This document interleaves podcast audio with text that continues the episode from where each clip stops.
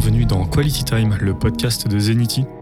Dans cet épisode exceptionnel, nous allons aborder le sujet passionnant de la cybersécurité.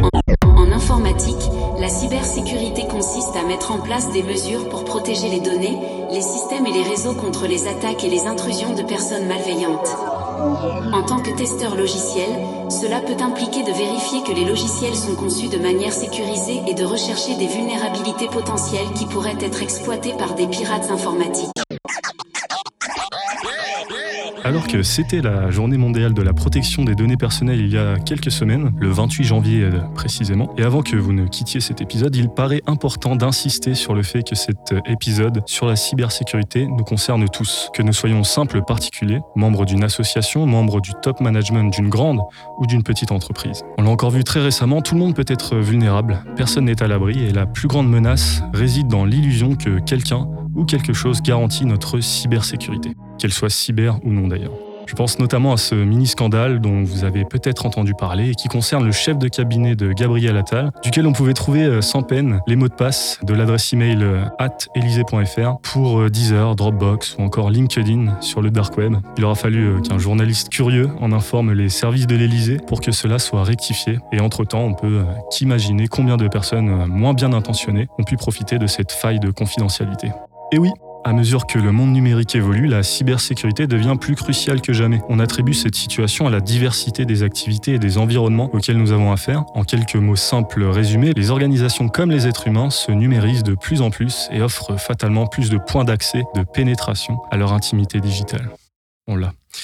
Ainsi, les menaces d'espionnage, de sabotage, d'actes criminels ne cesse de s'accroître, de s'intensifier et de se sophistiquer. Si bien qu'aujourd'hui, la question ne consiste plus à savoir si nous allons ou non être ciblés par des cyberattaques, mais plutôt de déterminer quand et comment nous allons l'être. Et au-delà de ces solutions novatrices, comme celles dont notre invité nous parlera dans cet épisode, c'est déjà des bonnes pratiques, des bons réflexes qu'il faut savoir appliquer à notre niveau pour prévenir et désamorcer les menaces quasi omniprésentes sur le web. Mais nous y reviendrons plus précisément pendant l'épisode. Hashtag teasing. Aujourd'hui, notre premier invité est un véritable innovateur qui a su euh, émerger et apporter des solutions novatrices dans le paysage complexe que je décrivais. Avec sa startup euh, Airblocks, Ike Mnatsakanian. Bonjour. Bonjour. En tant que cofondateur et CEO de Airblocks, Ike, euh, tu es à la tête d'une startup axée sur l'innovation en matière de réseau. C'est ça. Euh, L'application que tu développes euh, offre une approche décrite comme novatrice en complément des cadres existants tels que TCP et IP. Ta plateforme elle permet des déploiements à n'importe quelle échelle. Elle offre une gamme étendue de fonctions réseau, y compris des mécanismes de sécurité et des protocoles de routage personnalisables, tout en favorisant l'établissement d'une confiance dans la distribution. C'est bien résumé, quoi. C'est ça. Bien résumé. Parfait. T'en parleras certainement mieux que moi pendant le podcast. Euh, Ike, t'es pas seulement un entrepreneur euh, expérimenté, euh, t'es aussi considéré euh, comme un visionnaire de la cybersécurité, euh, si bien que tu as fait partie des quelques candidats qui ont été sélectionnés pour rejoindre le programme de la Thales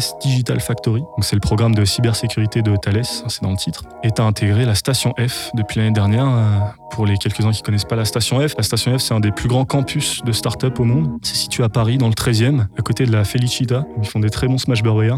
Excellent. tu les as goûtés aussi ouais, bien sûr. on s'égare un peu là, mais on est tous très curieux de connaître euh, les coulisses de cette expérience à la station F qu'on imagine pour le moins hors du commun. Et avec un peu de chance, euh, tu nous en parleras. Avec grand plaisir. Également parmi nous, pour nous offrir son regard aiguisé sur le sujet de la cybersécurité, Sylvain Evra. Bonjour. Salut Karim, salut Aïe. Salut Sylvain. Ça fait toujours bizarre qu'on se dise bonjour comme si euh, on venait de se voir.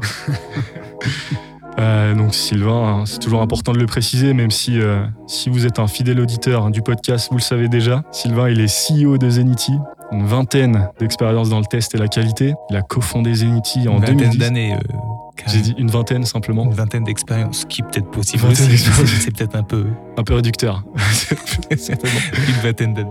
Donc il a cofondé Zenity en 2010, pure player du test logiciel, labellisé entreprise innovante par la BPI France. Et euh, je me suis laissé dire que le jeune Sylvain avait pu être euh, abonné à Pirate Mag, c'est le sujet. Après à savoir s'il faisait partie des, des white hat ou des black hat, euh, moi j'ai ma petite idée, mais euh, il nous en dira peut-être plus. Ou pas.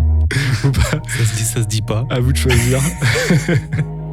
Donc en résumé, vous l'avez compris, aujourd'hui nous allons plonger dans l'univers passionnant de la cybersécurité et découvrir comment des acteurs du secteur, comme Ike, concourent à façonner un environnement numérique plus sûr et résilient, mais aussi comment, à notre échelle, car c'est souvent là que ça se joue, nous pouvons y contribuer. Alors installez-vous confortablement et préparez-vous à un épisode dont la base virale a été mise à jour. Vous avez cette ref ou pas? Avast. Oui, bien sûr. C'est Quality Time.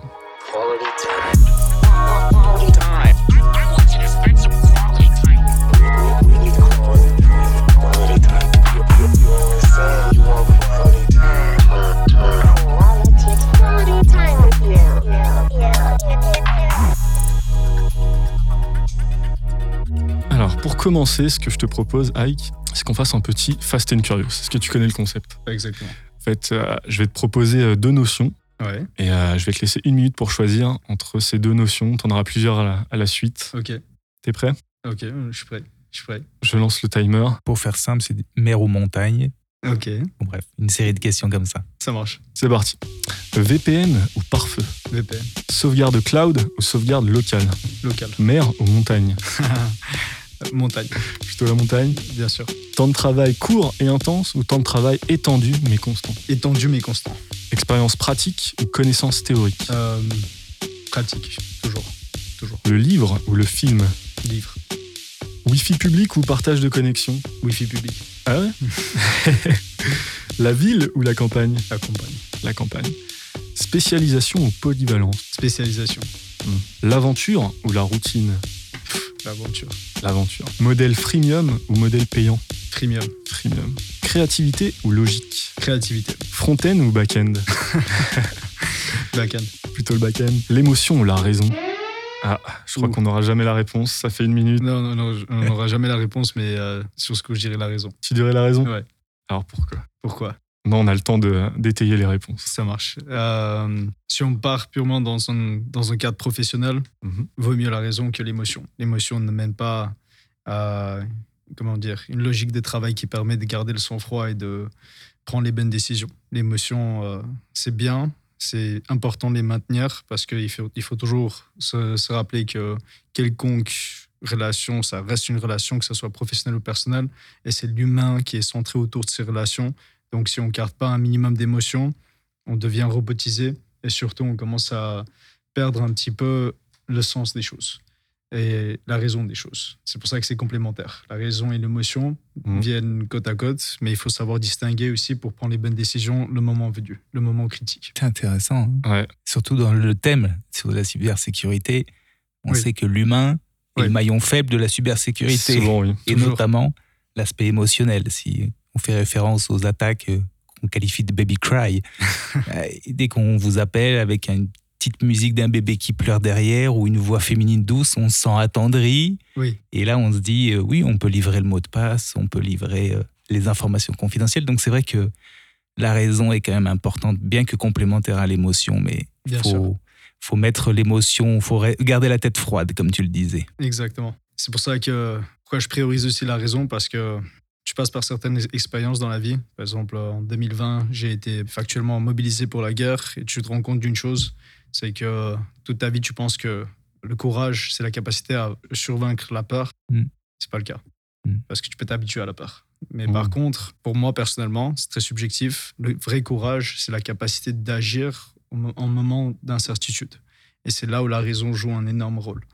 Et c'est là où tu commences à constater qu'il y a quand même une différence entre l'émotion et la raison. L'émotion, tu, vas la vivre constamment. Mm. Et c'est pour ça que pour moi, sécurité, justement, on parle des cybersécurités, on peut parler du militaire, on peut parler de l'armée, on peut parler de toutes sortes de mécanismes de défense ou d'attaque. Quand on parle de sécurité, mais au cœur, c'est la sécurité. Et en fait, on revient un petit peu aux bases. Ouais, c'est intéressant. J'ai vu qu'il y avait euh, plusieurs secteurs euh, d'utilisation que tu avais discernés pour Airblocks. Oui. Je vois que tu faisais référence au secteur militaire. Comment on en arrive à. J'imagine que Thales t'a bien aidé dans cette recherche de savoir où est-ce que ça pouvait être déployé. Bien sûr. Bien Comment sûr. ça s'est passé, ça, concrètement? En fait, euh, initialement, nous, on a commencé à travailler sur un projet de R&D cherchant à comprendre comment les réseaux pourraient être euh, innovés afin de mieux s'adapter aux besoins des utilisateurs, des entreprises et surtout des technologies émergentes. Parce qu'on Mhm. oublie très souvent que l'Internet, l'intranet, les réseaux en général, ce qu'on utilise aujourd'hui, date depuis il y a plus de 60 ans.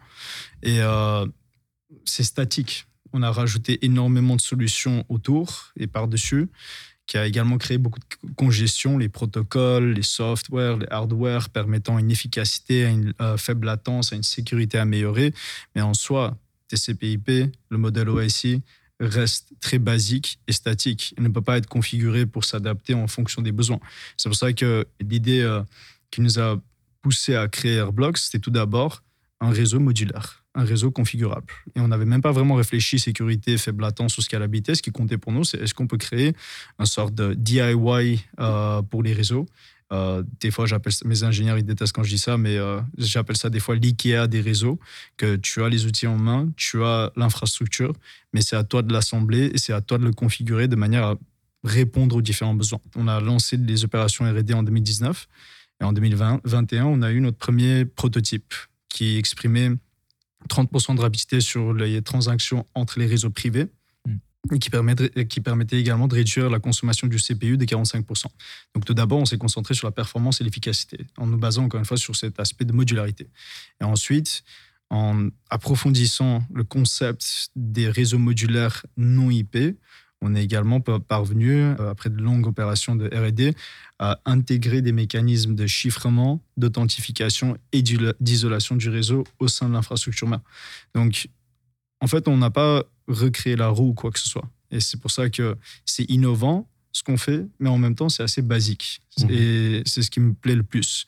On a pris l'architecture existante, on a pris beaucoup de concepts existants, et on a rassemblé sous un modèle qui permet, encore une fois, de se configurer pour répondre aux besoins, au lieu de constamment ajouter, ajouter, ajouter, et créer de plus en plus de ce qu'on appelle des single points of failure. Mhm des SPF. Hmm. Donc, euh, en termes de sécurité, on s'est dit, quand quelque chose n'est pas sûr en soi, pourquoi pas ne pas la protéger de façon intrinsèque?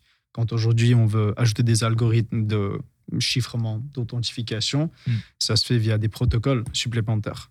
Donc, nous, on a juste intégré et en même temps rendu euh, le logiciel flexible de façon à avoir des mécanismes de chiffrement personnalisables, configurables et adaptables selon les besoins de l'entreprise. Et le plus important dans ce qu'on fait, c'est que c'est purement pour le marché B2B et pour les réseaux privés pour l'instant. Mhm. Dans l'avenir, on verra, mais on n'est pas là pour changer l'Internet, on n'est pas du tout là pour euh, révolutionner le monde ou quoi que ce soit. On est mhm. là pour répondre à des besoins spécifiques.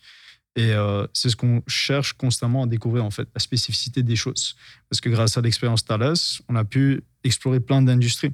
Parce qu'avec une technologie euh, agnostique en main, on a beaucoup, beaucoup de pistes à suivre. Mais c'est là où ça devient compliqué. Parce qu'il faut garder un focus. C'est quand même une start-up. Ce qui veut dire que le plus de temps tu passes à explorer, à expérimenter, c'est les ressources que tu gaspilles, ce qui est inévitable. Tu vas quand même passer par beaucoup de temps où tu vas faire beaucoup de choses, tu vas explorer des directions, tu vas pivoter, tu vas persévérer, tu vas faire beaucoup, beaucoup de, mener beaucoup d'opérations. Comment tu t'y retrouves là-dedans? Comment tu t'organises euh, pour être toujours flexible, pouvoir euh, s'adapter aux changements, ça, aux nouvelles, euh, nouvelles informations, mais toujours garder le cap de savoir où tu vas aller? Je pense que c'est une question d'expérience, tout d'abord.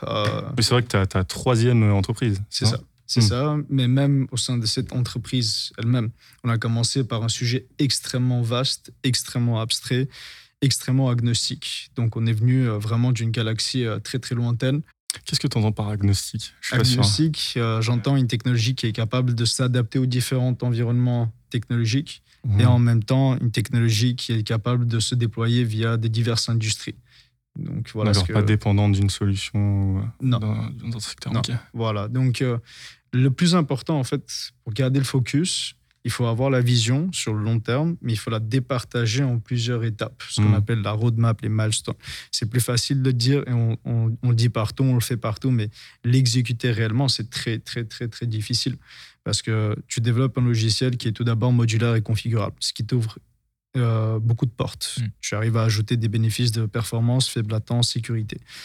Euh, comment tu adresses le marché avec ces trois éléments? Quand on est sorti sur le marché, quand on a commencé à pitcher notre solution, euh, le retour le plus fréquent qu'on a eu, c'était personne ne présente jamais trois éléments en un faible latence, scalabilité et sécurité.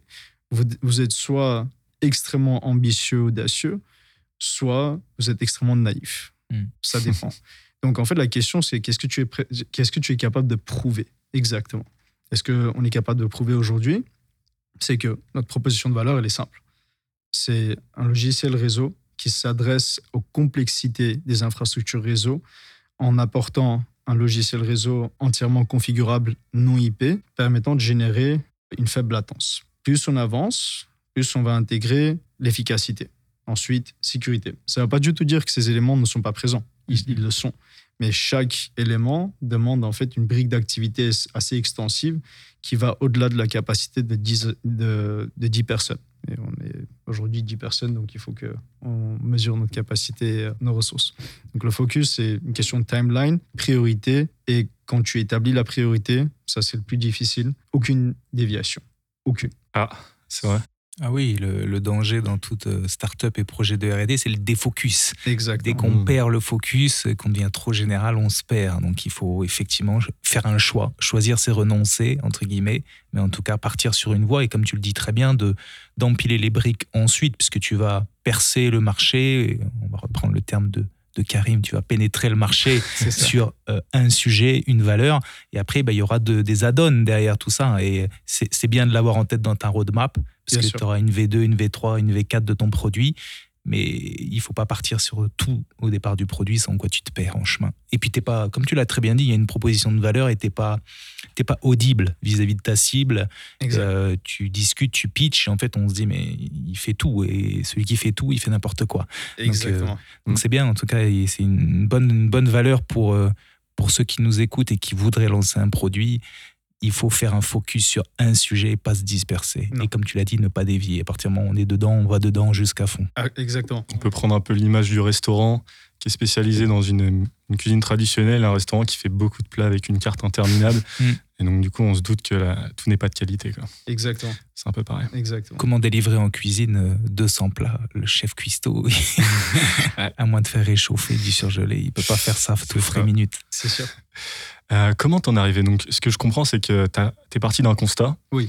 Donc, euh, beaucoup d'entreprises ou de solutions, en tout cas digitales, proposaient des solutions très compartimentées. Et toi, tu as voulu faire un truc plus généraliste. Donc, comment t'en es arrivé à ce constat? Mm -hmm. Comment t'en es arrivé finalement à te lancer dans la cybersécurité? Cybersécurité, ça a toujours été euh, au cœur de mon attention. Et ça vient mmh. d'une expérience un peu plus vaste, étant donné que, en tant qu'Arménien, j'ai également fait mon service militaire euh, deux ans, j'ai fait des entraînements avec l'OTAN, euh, j'ai fait la guerre. Ce qui veut dire que, Toi ouais, ce qui veut dire que la sécurité, c'est un moyen de survie. C'est pas juste une question de rendre le, le, monde un meilleur endroit. Et de toute façon, on est tous concernés, en fait. Euh, et la sûreté, c'est pas quelque chose qui est donné, pas du tout. Il faut toujours partir d'un constat que tu n'es jamais, jamais assuré. Jamais. Euh, et c'est pas pour faire peur. Au contraire, c'est pour anticiper, préparer. Mmh. Tout le monde adore citer ou euh, poster euh, des citations de Sun Tzu, l'art de la guerre. Mmh. Mais euh, des fois, quand j'entends les gens parler, je me demande qui l'a réellement lu. Parce que le bouquin commence par une phrase qui, en fait, sert de fondement littéralement pour tout ce qui concerne la sécurité aujourd'hui. Savoir, il dit Un bon commandant, il gagne les combats. Le meilleur commandant gagne la guerre. Non. Il gagne les combats sans se battre. Et tout est une question d'anticipation, de planification, d'exécution. Et si tu arrives à harmoniser les trois éléments, ça veut dire que tu as déjà gagné. Et c'est pour ça qu'après, le bouquin, il part beaucoup dans l'espionnage, la planification, les cartes, l'importance de la nourriture, etc. etc. Mais je, pars, je viens de très très loin, mais euh, il faut comprendre que cybersécurité ou sécurité, c'est la même chose. L'objectif, c'est de savoir se défendre. Et c'est là où on tombe un petit peu dans le paradoxe du euh, est-ce que la meilleure défense est l'attaque ou vice-versa? Cette question n'a pas de réponse et ça n'a pas d'importance, à vrai dire. Le plus important, c'est ceux qui arrivent à anticiper et en même temps s'adapter à l'évolution de la technologie, du monde en général, arrivent à gagner. À se défendre ou à attaquer, c'est un autre sujet. Aujourd'hui, quand on utilise nos téléphones, quand on utilise nos ordinateurs, quand on est littéralement submergé par la technologie, on prête plus attention à ce qu'on fait. On prête plus attention au fait que quand tu fais une partage de connexion, à quoi est-ce que ça t'expose? C'est pour ça que j'ai dit Wi-Fi public, parce que les dangers du partage des connexions peuvent être. Ça dépend qui partage, quoi. Et à qui Pour celui qui partage. Quand tu vois des gens dans la rue qui distribuent des flyers dont tu peux scanner le QR code pour accéder à leur site web ou quoi que ce soit, mmh. tu sais pas, t'as pas le réflexe qu'il faut pas le faire. parce que tu t'exposes entièrement. Quand euh, tu partages ta géolocation pour euh, appeler un Uber ou pour je sais pas quoi, et euh, tu gardes ta géolocation ouverte, au-delà du fait que tu, peux, tu, tu, tu, fais face à des risques de cybersécurité, mais en même temps, tu t'exposes entièrement parce que tu peux être retrouvé n'importe où, à n'importe quel moment, et on ne se rend pas vraiment compte de ces dangers-là. Et c'est pour ça qu'il faut partir du principe qu'on n'est jamais vraiment sûr et prends les bonnes mesures. Et prends les bonnes mesures, ça ne veut pas dire se former en cybersécurité et devenir un ingénieur ou aller faire le service militaire ou quoi que ce soit. Ça veut dire être au courant mm. et agir là où il faut. C'est intéressant. En direct, tu me fais la transition parfaite. Pour la première question du micro-trottoir, ça pourra nous donner euh, un peu plus de, concret, à savoir si les gens sont vraiment sensibilisés à ces sujets. Pensez-vous que les applications mobiles que vous utilisez respectent suffisamment votre vie privée? Quelles mesures de sécurité aimeriez-vous voir renforcées dans ces applications donc, je, enfin, opinion personnelle, je ne suis pas sûre puisque en fait, euh, on n'a quand même pas encore forcément euh, des, euh, des moyens de, de, transparence et d'auditabilité, notamment qui peuvent être exercés par les citoyens. Donc, en effet, il y a de, plus en plus donc de réglementations au niveau, au niveau européen qui permet donc de s'assurer que, par exemple, au niveau des de données personnelles, donc au niveau de la robustesse des applications, il y a évidemment des standards donc qui doivent être respectés par les entreprises qui donc donnent euh, enfin qui euh, qui donne qui crée ce type de d'application. En revanche, au niveau de en tant que citoyenne, puisque je ne dispose pas de moyens d'audit, euh, donc et d'accès, enfin des voilà des, choses un peu plus transparentes, je ne me sens pas forcément à l'aise. Donc, bah, du coup, les, réponses à la deuxième question, c'est euh, de voir euh, donc davantage de moyens de plutôt de contrôle euh, citoyen personnel sur ce type donc d'échange, par exemple, données personnelles, ce que vous donnez exactement à ces applications, que ce soit plus explicite, etc. RGPD finalement. Oui, grosso modo, oui, mais RGPD, disons, plus incarné dans la personne, quoi, pas uniquement dans le. Ouais, ouais. Yeah, if we're talking about data privacy, I think GDPR has been a helpful legal tool. Uh, the only thing I would say is is that having to on every single app, every single website, constantly having to refuse cookies and and then when you refuse the cookies, then you have to look at the legitimate interest and the vendors that they sell it to. It's initially, I think, when it fir- when the uh, when the law first came out, it, it it's I I think it was uh, it was a lot easier. And but I feel that as the law has gone on, um, the private sector has managed to find ways around it that make it more complicated to to adapt to. Dark patterns. Yeah, they make it more difficult, more complicated, and they're they're trying to. Um, test the patience of the user because they know that the person will find it too impractical to protect their data privacy. Euh, alors moi je trouve que justement elle ne respecte pas assez euh, bah, tout ce qui est la, collecte de données. Enfin, malheureusement on est obligé de les accepter dans la plupart des, des applications, mais euh, mais c'est vrai qu'il y a beaucoup de données qui sont collectées qui sont pas forcément explicitement données. C'est-à-dire qu'il y a écrit dans les politiques de confidentialité, mais personne les lit. Et donc je pense qu'il faudrait euh, justement clarifier au niveau qu'est-ce qui exactement qu'est-ce qui est collecté à propos de nos données ouais, sur les applications. Uh, no, not really. Well, it depends on the on the depends on the application, but the big ones, no. But that's then that's a matter of regulation from uh, from the European level or from the French level. Yeah. But I would love, I would prefer it, of course, if they did. Data protection, I would want just, I would want everything to align actually as is the EU regulation. So being able to have control over my own regulation. Cybersecurity, I would just expect them not to be leaking my data to potentially harmful sources, or of course not scamming me. But that's that's my choice usually. Um, but I mainly is not to be able to have leaking in the system. Je trouve qu'il y a beaucoup trop de données collectées. J'aimerais qu'on puisse euh, savoir exactement parce, euh, ce qui est collecté et ce qu'on peut euh, refuser de collecter. Parce qu'actuellement, je sais que Apple, par exemple, a rajouté une fonction euh, sur les iPhones au début quand on installe une application pour la première fois, qui nous demande si on ne souhaite pas que l'application traque nos activités. Mais je trouve que c'est pas assez explicite et qu'on ne sait pas vraiment ce qu'on partage et ce qu'on partage pas. On ne sait pas sur quoi on a le choix en fait. Il y a comme tout, il y a qui ne, ne, respecte pas la vie privée, euh, il y a qui, qui respectent plus la vie privée. Ce que je sais, c'est qu'il y a des chercheurs qui, qui travaillent pour comprendre quelles sont les données que cette application mobile il collecte. Et il veut avoir des genres de. J'ai entendu proposer des scores de nutrition pour les applications mobiles pour dire ben, quelles sont les données qu'il collecte. Comme ça, c'est plus euh, facile de- pour les gens de visualiser les différences entre deux applications mobiles qui font la même chose mais qui collectent des choses qui sont euh, différentes. Je pense qu'Apple, ils ont implémenté une version de ça. Donc il y a, ça, ça se passe des choses. Mais c'est une problématique importante. critères après de notation. Il y a deux choses. C'est comment on présente l'information et comment on vérifie si l'information présentée, c'est vrai. Parce qu'un développeur peut dire ben, je ne collecte pas euh, des données personnelles, mais qu'en fait, il collecte des données personnelles. Donc, il- c'est pas si simple. C'est pas si simple, effectivement.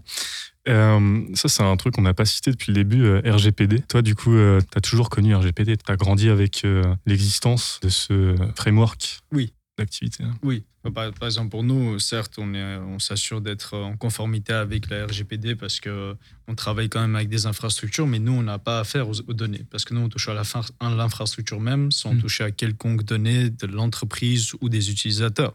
Donc c'est là où, évidemment, on va tout faire pour euh, être en compliance.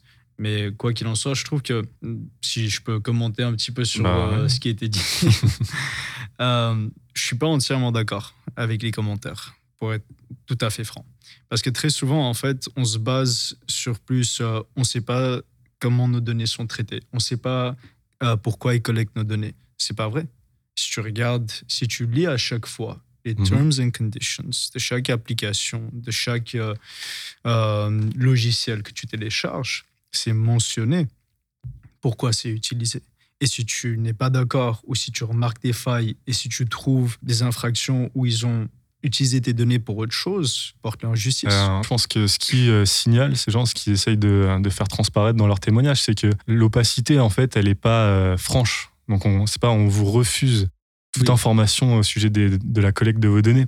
C'est qu'en fait, c'est tellement noyé euh, dans un tas d'informations, c'est très peu accessible, c'est très peu vulgarisé. Et puis même quand on va te dire à qui on va vendre tes données, bah, le nom, il te dit pas grand-chose. Donc, tu es obligé de faire tes recherches pour savoir à quoi correspond ce nom de, d'entreprise. Tu vois, c'est... C'est vrai.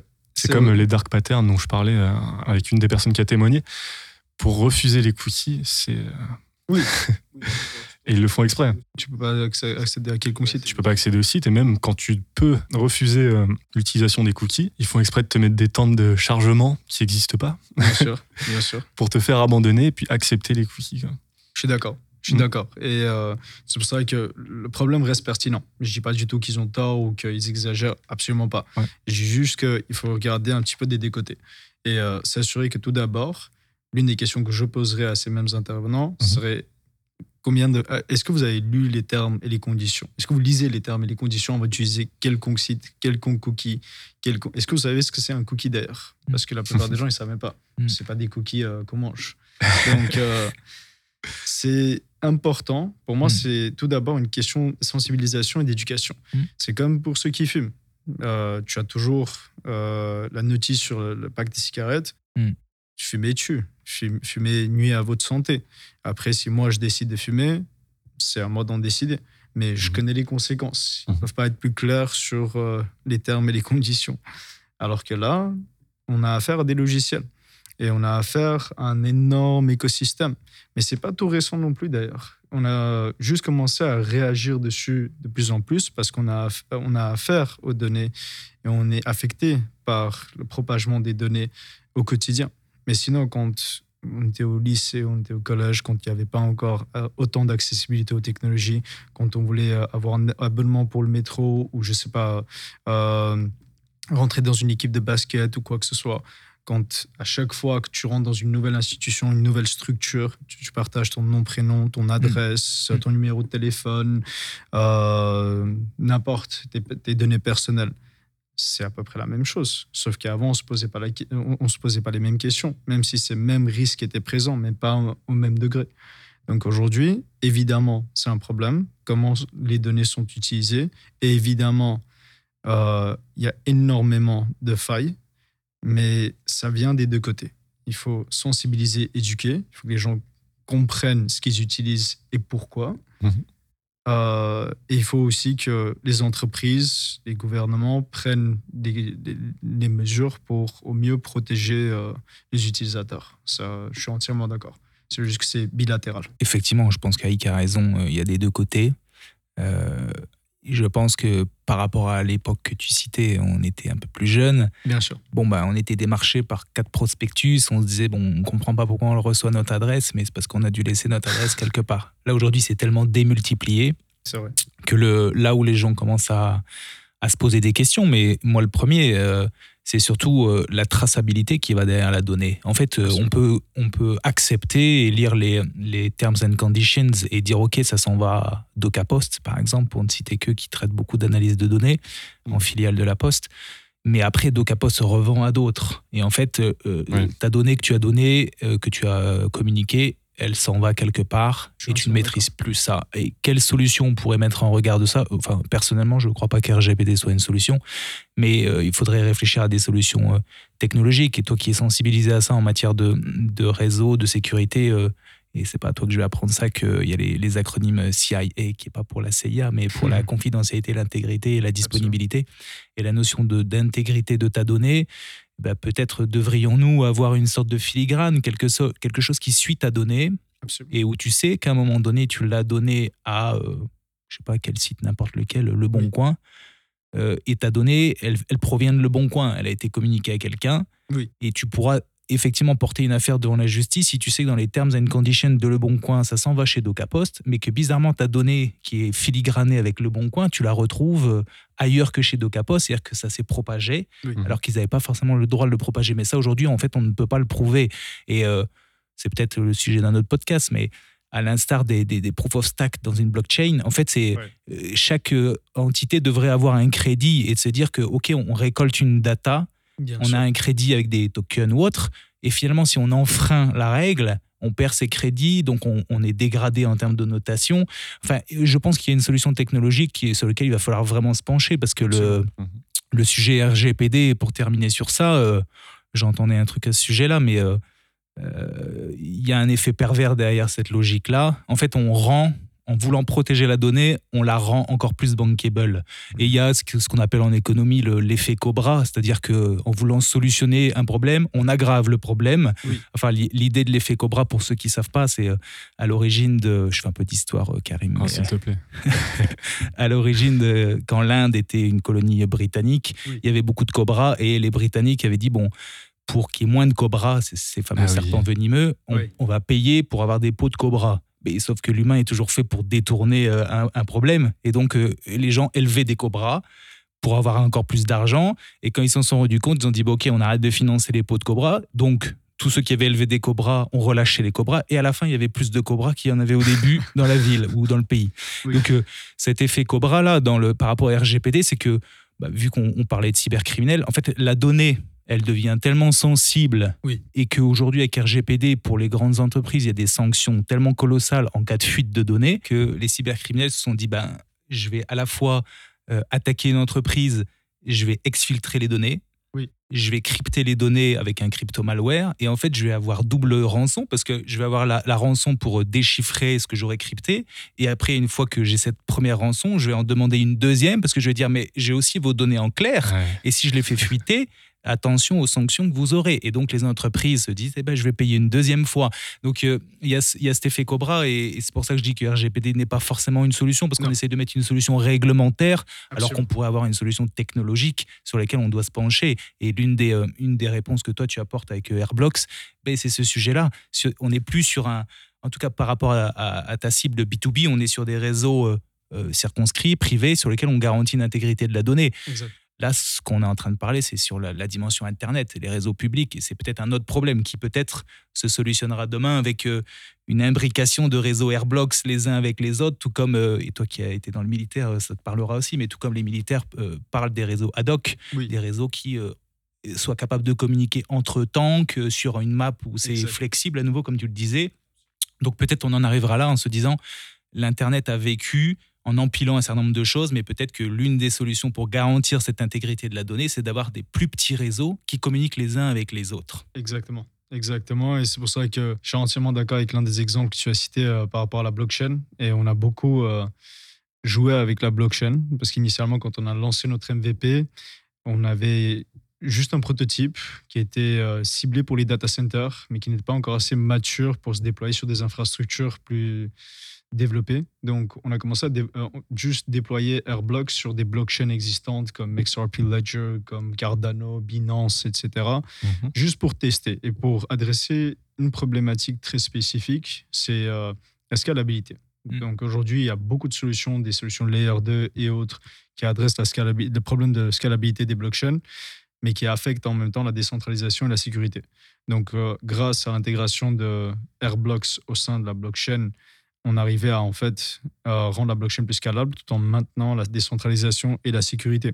Mais c'était juste un terrain de jeu. De toute Mhm. façon, on a bien expérimenté. Mais entre-temps, j'ai beaucoup, beaucoup appris sur la blockchain aussi. Et ça m'a énormément plu. J'y crois euh, à fond.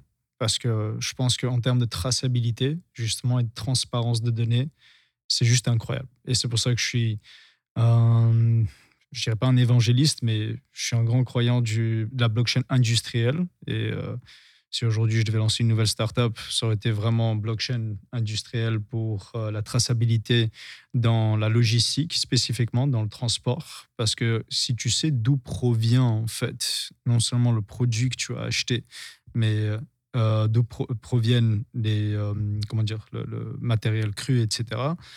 En fait, tu as toute la chaîne de valeur qui se complémente. Et en Mm. plus, grâce à plusieurs euh, euh, analyses qu'on avait portées, des, on avait même pitché pour ABB l'année dernière, euh, en janvier, encore Station F, en présentant le potentiel de la blockchain industrielle, la blockchain ABB, privée. ABB Group, oui. C'est une énorme organisation suisse-suédoise spécialisée dans l'électrification. Et euh, ils, ont, ils sont assez connus. Ils ont plus de 100 000 employés au monde entier, dans le Ouais. monde entier.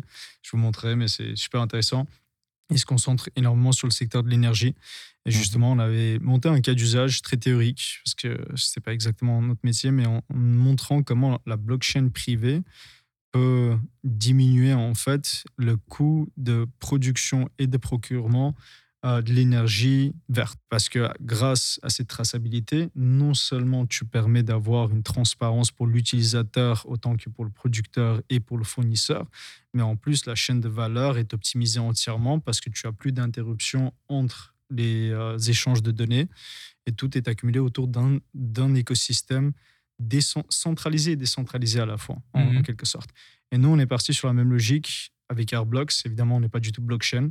On, on, a intégré, on peut s'intégrer avec la blockchain. Tu mais peux ça- faire un mix Air Oui, Blockchain. oui. on y a pensé La prochaine startup. la prochaine startup. Mais euh, non, on a un marché bien plus vaste et euh, des environnements, des infrastructures plus, criti- plus critiques à traiter. Donc, euh, on s'est concentré sur les data centers, on s'est concentré sur les industries de, des finances, de euh, télécom, des jeux. Les data centers, c'est avec Thales que vous les avez rencontrés ou c'était en amont Euh, c'est en général, c'est notre marché cible. Donc, en- avec Avant même de rentrer dans le. ça. De toute façon, data center, c'est un environnement. Euh, certes, c'est considéré comme un marché, mais en dessous, en, en dessous tu as euh, des industries qui complètent ce marché. Donc, quand on dit data center, en soi, ça ne veut rien dire. De dire qu'on s'intègre au data center pour rendre les data centers plus euh, scalables et plus euh, per- performants et sûrs. Mhm. C'est- En, en termes business, en termes de proposition de valeur, ça ne veut rien dire. C'est pour ça qu'aujourd'hui, on a entièrement séparé. Il y a plusieurs briques. En fait, il y a le marché slash environnement data center. En dessous, tu as les industries, finance, télécom, jeux, etc.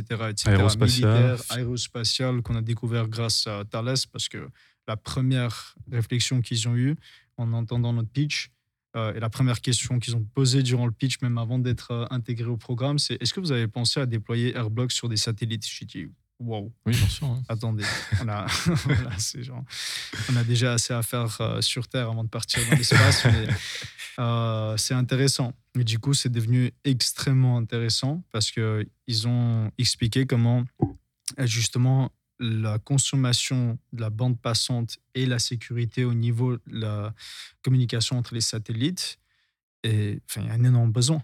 Il y a vraiment un énorme besoin de solutions euh, euh, innovantes en termes de réseau et de communication. Euh, parce que spatial, c'est un énorme écosystème. Tu as les satellites, tu as les satellites dans l'espace, tu as les utilisateurs, tu as énormément de- d'acteurs qui remplissent cet écosystème. Et c'est pour ça que la, la- la communication, qu'elle s'étend un peu sur de- des environnements plus vastes. Mm. Et donc, euh, on a analysé beaucoup, beaucoup de- d'opportunités. Mais en revenant encore une fois à la décentralisation, à la traçabilité et également à la euh, protection de données pour les utilisateurs autant- que pour les entreprises, je suis entièrement d'accord. On a besoin d'avoir des solutions, autant des solutions plus personnalisables que des solutions plus vastes qui peuvent se déployer sur le marché et être accessibles à tout le monde. C'est pour ça qu'avec Airblocks, euh, la- vraie proposition de valeur dans la sécurité, c'est l'isolation du réseau. Parce que le fait d'intégrer les chiffrements et l'authentification de manière intrinsèque dans l'architecture même, c'est super, c'est très bien. Ça permet de euh, renforcer la base. Mais par contre, l'isolation du réseau permet de faire autre chose. C'est que chaque nœud, chaque serveur est isolé dans des clusters virtuels permettant de dissimuler les adresses des nœuds et ainsi d'assurer une euh, isolation de la communication totale tout en préservant la protection des données et en maintenant les noms des, nœuds et des serveurs. Donc on sait que serveur A et B communiquent ensemble, mais on ne sait pas où ils se trouvent. Et du coup, même quand il y a une menace d'attaque, il y a également un mécanisme de- de déception qui se met en place parce qu'il y a des couches et des surcouches de clusters qui s'établissent autour des vrais nœuds pour constamment en fait euh, créer l'effet de déception et pour dévier l'attaque. Donc c'est euh, ça va être notre plus grande innovation en termes de sécurité. On a hâte de tester ça. C'est pour ça que récemment on a également accumulé de nouveaux partenaires et, et- et investisseurs qui nous suivent sur l'aspect sécurité. Euh, mais c'est des solutions similaires qui peuvent justement continuellement renforcer les infrastructures et ainsi renforcer également la sécurité et la protection de données des utilisateurs autant que des entreprises. Moi, j'ai vu que récemment, tu avais lancé la version bêta. Oui. Tu avais fait des, des démos auprès de, de géants de l'industrie. Oui. C'est ça. Est-ce que tu peux nous parler un peu de la, de la réaction et de la réception un peu de ces, ces géants?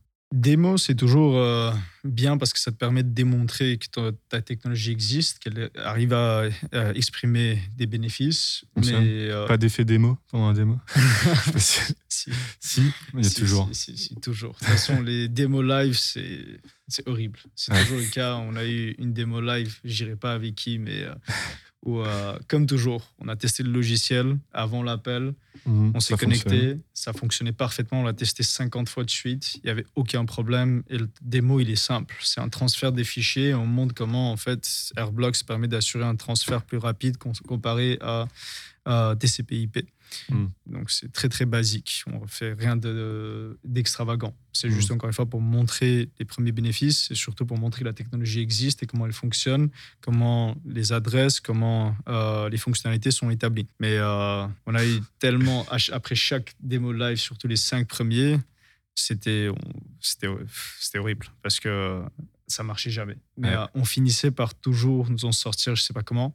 Mais le meilleur, c'était quand une fois j'étais dans mon bureau, je faisais le pitch et je vois mes ingénieurs qui ont débranché les ordinateurs, les serveurs, les switches et qui courent d'une pièce à l'autre.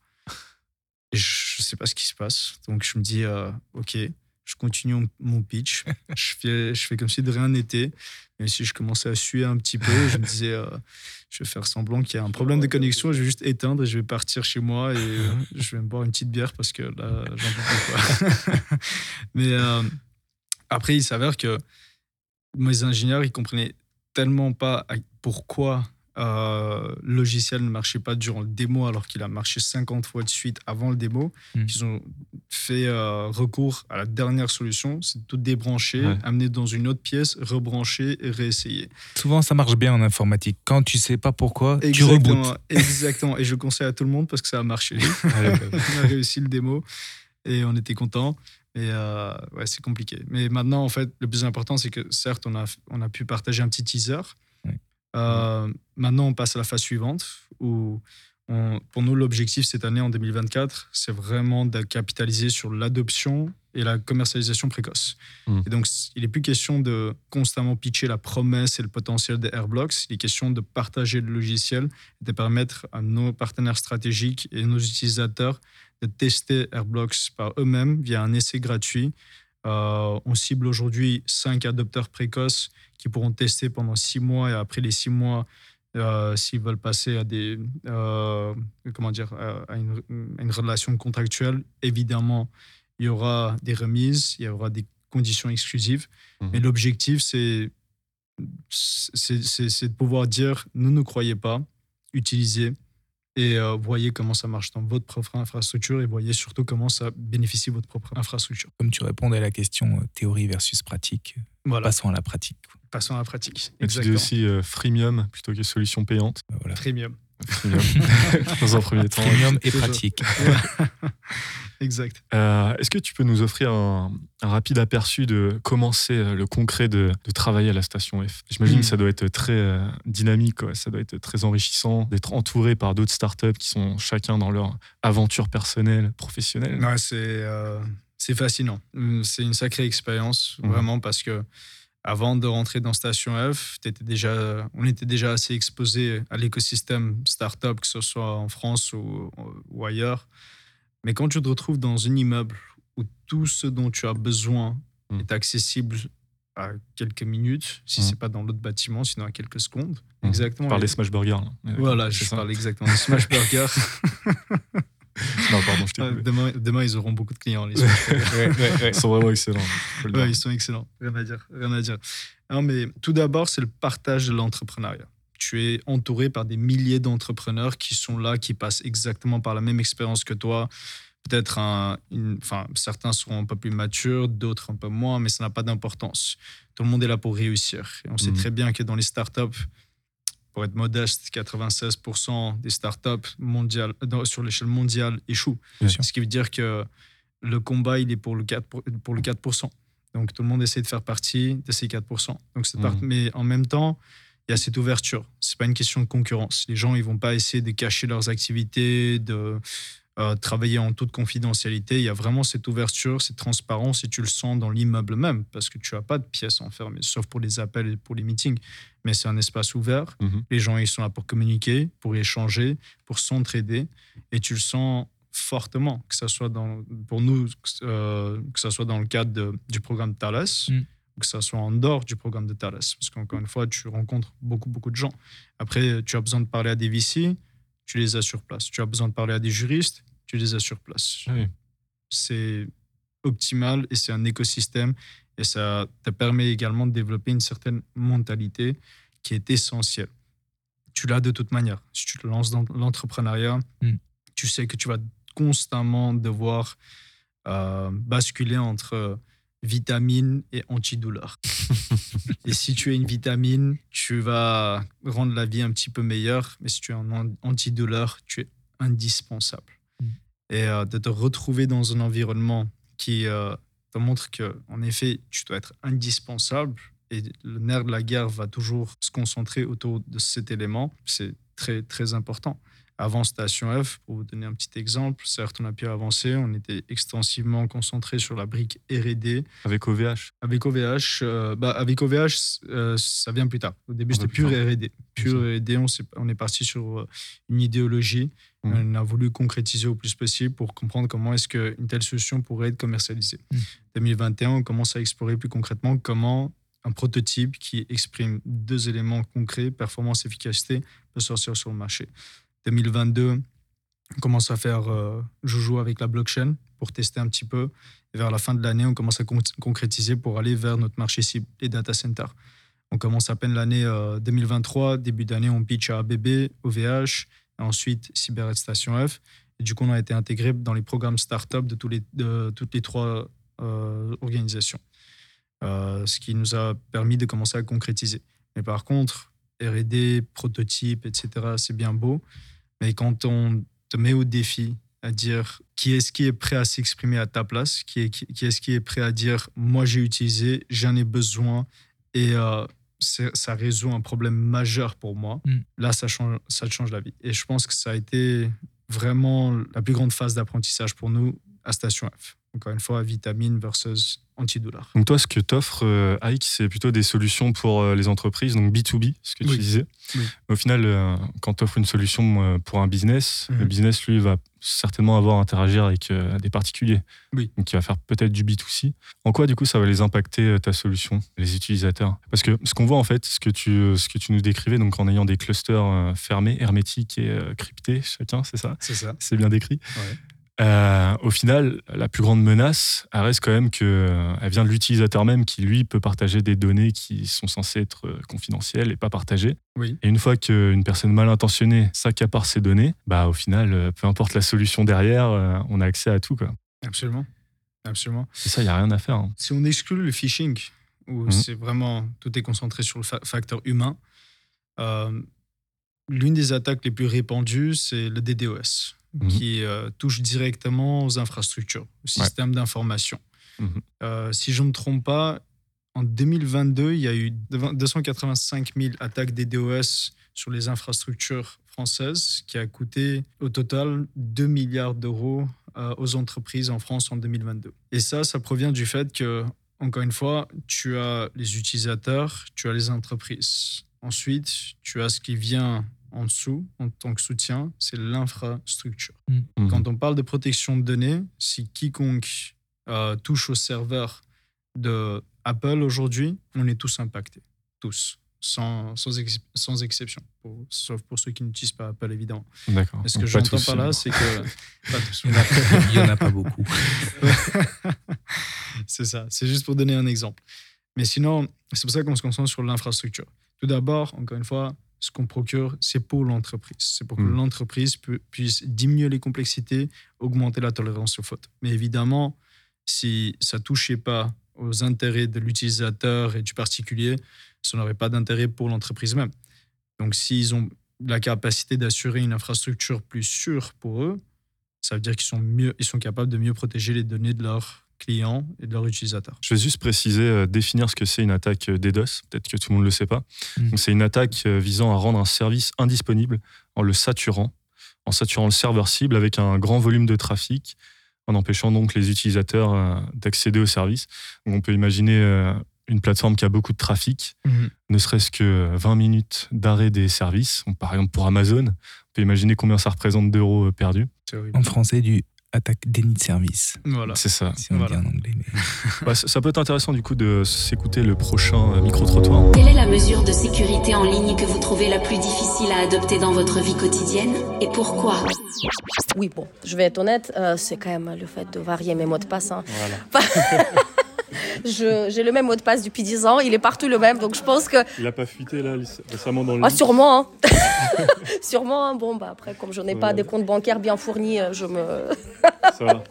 Je laisse tomber, oui, c'est voilà. Donc le mot de passe. Oui. So I don't have many of it. I trust the applications to do the security. I don't do my own masses of my own security. for instance, uh, your password. Do you have one I- password? I have a password manager. Also, I, I apply sort of my own basic sort of trust analysis of something or whether it's good. But then, exactly with the password manager, then it's an inc- the more security, the more inconvenient, right? So I, I did work in a security agency, and there was huge amounts of security connected to cybersecurity. But that basically is an inconvenience. So I try not to, as much as I don't, obviously connect to a Wi-Fi in China. Euh, J'en ai, j'ai aucune idée, malheureusement. Les pubs quand on fait une recherche. Quand on fait une recherche, euh, on cherche, je sais pas, un, un site ou un, télécha- un logiciel. Souvent, tout en haut, on a des euh, sites recommandés qui ne sont pas vraiment euh, les premières recherches, mais les pubs. Les deux premiers sites, c'est pas vraiment ce qu'on cherche, mais euh, enfin oui, voilà, sponsorisé. Et là-dessus, on peut se faire avoir très facilement. Euh, J'ai des personnes dans mon entourage qui qui ont voulu acheter des choses et qui se sont fait avoir sur des faux sites à cause de ces pubs-là. Et je trouve que c'est une des choses les plus fourbes parce que si on n'est pas au courant et qu'on qu'on n'a pas été mis au courant, bah c'est très difficile de, de l'éviter. I don't use a, uh, a password manager like my friend does. Maybe I should. I worry that if a password manager gets hacked, then I'm really in a mess. So that's why I avoided using it. Um, so I guess constantly using my own memory to remember lots of different passwords is quite complicated to keep yourself protected. So I, I guess remembering lots of different passwords, um, different security codes, as well as the password, particularly in banking applications. And you can always forget the password of the password manager. Exactly. And then you're fucked. And then you're fucked. Euh, yeah. Ce que je trouve le plus difficile à adopter, c'est euh, le fait de devoir changer des mots de passe euh, régulièrement. Parce que moi, j'ai en fait, j'ai, je fais de façon un peu mémo- mémotechnique de les retenir. Et du coup, euh, si je dois les changer tous les trois mois, sachant que j'ai, bah, j'ai mon mot de passe qui est dans beaucoup de, de sites, j'oublie euh, par exemple un site que j'ai utilisé. Et euh, du coup, après, si je dois le changer, bah, je vais oublier de le changer. Et, euh, en plus, il faut changer régulièrement, ce qui fait que ça devient très très compliqué quand on a plusieurs réseaux sociaux. Donc on l'a on l'a compris, hein, euh, le nerf de la gare, c'est les mots de passe. Ouais, je sais pas. Non? Je sais pas, c'est un sujet, hein, mais C'est la plus grande difficulté en tout cas. dans les conseils, mais l'utilisation d'un gestionnaire de mots de passe, Dashlane, Brave ou autre, peu importe, mais euh, comme on le disait avec euh, Aïk euh, précédemment, mais le, éduquer les gens, ça fait partie du, du sujet autour des mots de passe. Euh, il faut qu'ils arrivent à comprendre qu'un mot de passe en cinq lettres, euh, minuscule, euh, même si ça représente, euh, je sais plus, 5-6 millions de possibilités, un ordinateur classique, en quelques secondes, euh, craque le sujet. Euh, donc, euh, plus vous, vous le complexifiez, et, il faut aussi avoir conscience que, comme tu le disais dans l'art de la guerre, il faut connaître ses adversaires, ses opposants, anticiper. Et aujourd'hui, on, et je pense que autour de cette table, on doit aussi le faire, mais mettre un caractère spécial à la fin d'un mot de passe, eh ben, c'est pas ce qu'il faut faire, puisqu'ils savent très bien que 95% des gens mettent un point d'exclamation à la fin de son mot de passe. Donc le mettre au début ou le mettre au milieu, déjà brouille un peu les pistes, mais au plus on va multiplier, au plus on rendra les choses difficiles, mais ça veut dire qu'il faut éduquer les gens. Euh, L'utilisation d'un gestionnaire de mot de passe est une des solutions technologiques. On parlait de traçabilité d'une solution technologique. Aujourd'hui, ça existe, euh, qu'il soit d'ailleurs, euh, parce que Dashlane que je cite, c'est un gestionnaire de mot de passe un peu plus large, mais Mhm. utiliser un navigateur, vous avez un gestionnaire de mot de passe qui génère euh, les mots de passe compliqués. Donc ça fait partie de ça. C'est pour ça que je disais, je mets un point d'interrogation parce qu'il existe des solutions technologiques. Et la seule chose qu'il faut être capable de les répandre et d'éduquer, d'évangéliser sur ces sujets-là. Moi, si je répondais à cette question-là, et peut-être que ce serait à côté, mais pour moi, la, la- la mesure de sécurité la plus difficile à mettre en œuvre, c'est l'anonymat. C'est comment Mhm. on parlait des cookies, à nouveau, comme tu le disais, Ike, euh, à juste raison, les gens ne savent pas ce que c'est des cookies. On utilise Chrome, on utilise Firefox, enfin, on a des cookies en pagaille. Les gens ne sont pas éduqués sur le fait que euh, leur info euh, est tracée. Et bon, le, le scandale euh, Snowden le, le mettait en avant, hein, Mhm. mais les écoutes de la NSA sur tout le monde. euh, utiliser des, des navigateurs, il en existe. Euh, si vous êtes un moteur de recherche, utilisez DuckDuckGo par exemple. Si vous utilisez un navigateur, bah, utilisez Tor. Et c'est une question que je- j'aimerais bien donner à Ike parce que dans ce qu'il décrivait par rapport à Airblocks, je retrouve quand même des similitudes par rapport à ses idées à l'origine du, du projet Tor, qui était un, un projet de, des États-Unis, de l'armée américaine ou de la Oui. navale, je ne me souviens plus, euh, mais qui visait à se dire, ben, en fait, euh, mettons en place un réseau avec différents types de nœuds. Et c'est un peu ce que tu décris avec tes clusters virtuels, mais euh, des nœuds gardiens, des nœuds bridge, des nœuds sorties. On va pas faire trop le détail là-dessus, mais avec des chiffrements en clé pu- publique-privée entre chaque nœud, où on échange des informations, et même si on sniffe une information, bon, ok, d'un coup on n'a que le destinataire, ou d'un coup on n'a peut-être que le contenu, mais en fait on n'arrive pas à reconstituer l'ensemble. Et c'est vrai que même s'il y avait des failles, parce que sur ce réseau Tor ou sur ce, ce navigateur Tor, on arrivait en comparant l'entrée et la sortie à essayer d'identifier quelles, quelles actions on pouvait être en train de faire. Euh, bah, Il y a des protocoles, hein, le protocole NIM qui arrivait derrière, euh, qui venait un peu brouiller avec de- du parasite. Et quand tu disais, ben, on essaye de donner de la déception en, en construisant des clusters autour, Oui, en fait, oui. euh, ça m'a fait écho à tout cela. Alors, est-ce que ça a été les sources d'inspiration pour, pour construire Airblocks? Euh, ce type de, d'aventure Et si oui, en fait, pourquoi tu as dépassé ces aventures-là? C'est plutôt pour les euh, généraliser parce que c'est peut-être pas assez connu, y compris dans le B2B Pour commencer, en effet, les solutions comme Tor ont servi de source d'inspiration pour Airblocks, évidemment. Et on s'en est beaucoup servi, on continue de s'en servir des solutions comme Tor pour nous assurer d'être protégés. C'est là où, encore une fois, on revient un petit peu aux, comment dire, aux habitudes et à l'éducation. Il faut que les gens ils savent pourquoi ils utilisent certaines choses et dans quel contexte et qu'est-ce qui serait le mieux à utiliser si tu veux maintenir une confidentialité euh, et surtout protéger tes données. Mais Tor, c'est un navigateur web. Nous, on est parti encore plus loin, à savoir vraiment on a creusé au fin fond de l'infrastructure pour voir comment une solution plus unifiée pourrait répondre à, diverses, à des divers euh, besoins. C'est pour ça que en revenant un petit peu sur les mots de passe, sur ce qu'on vient d'écouter, euh, nous, no- notre travail, c'est d'assurer des infrastructures de plus en plus solides et de plus en plus sûres. de plus en plus configurable, flexible, décentralisé, traçable, etc., etc.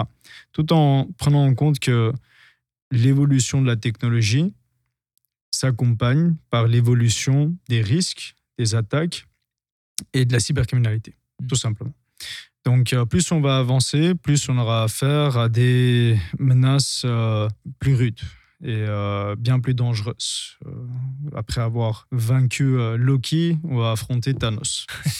c'est comme ça. Et c'est partout pareil. C'est pour ça que notre travail avec Airblocks, au-delà de juste anticiper, comprendre, configurer, assurer une flexibilité, une modularité qui permet de s'adapter aux besoins actuels, notre objectif a été aussi dès le début de développer quelque chose qui peut anticiper les besoins à venir. C'est pour ça que sur notre pitch deck, la première, phrase, la première phrase que vous voyez, c'est Future Proofing Your Network Infrastructure. Parce que Future Proofing, c'est assurant un petit peu l'avenir de votre infrastructure. Euh, et c'est exactement ce qu'on cherche à implémenter. Et ça, c'est du côté, encore une fois, nous, on est une start-up cherchant à développer la sécurité et en général la- les opérations des infrastructures. Et si on revient à l'individu, si on Mhm. analyse un petit peu ce qu'on vient d'écouter par rapport au mot de passe.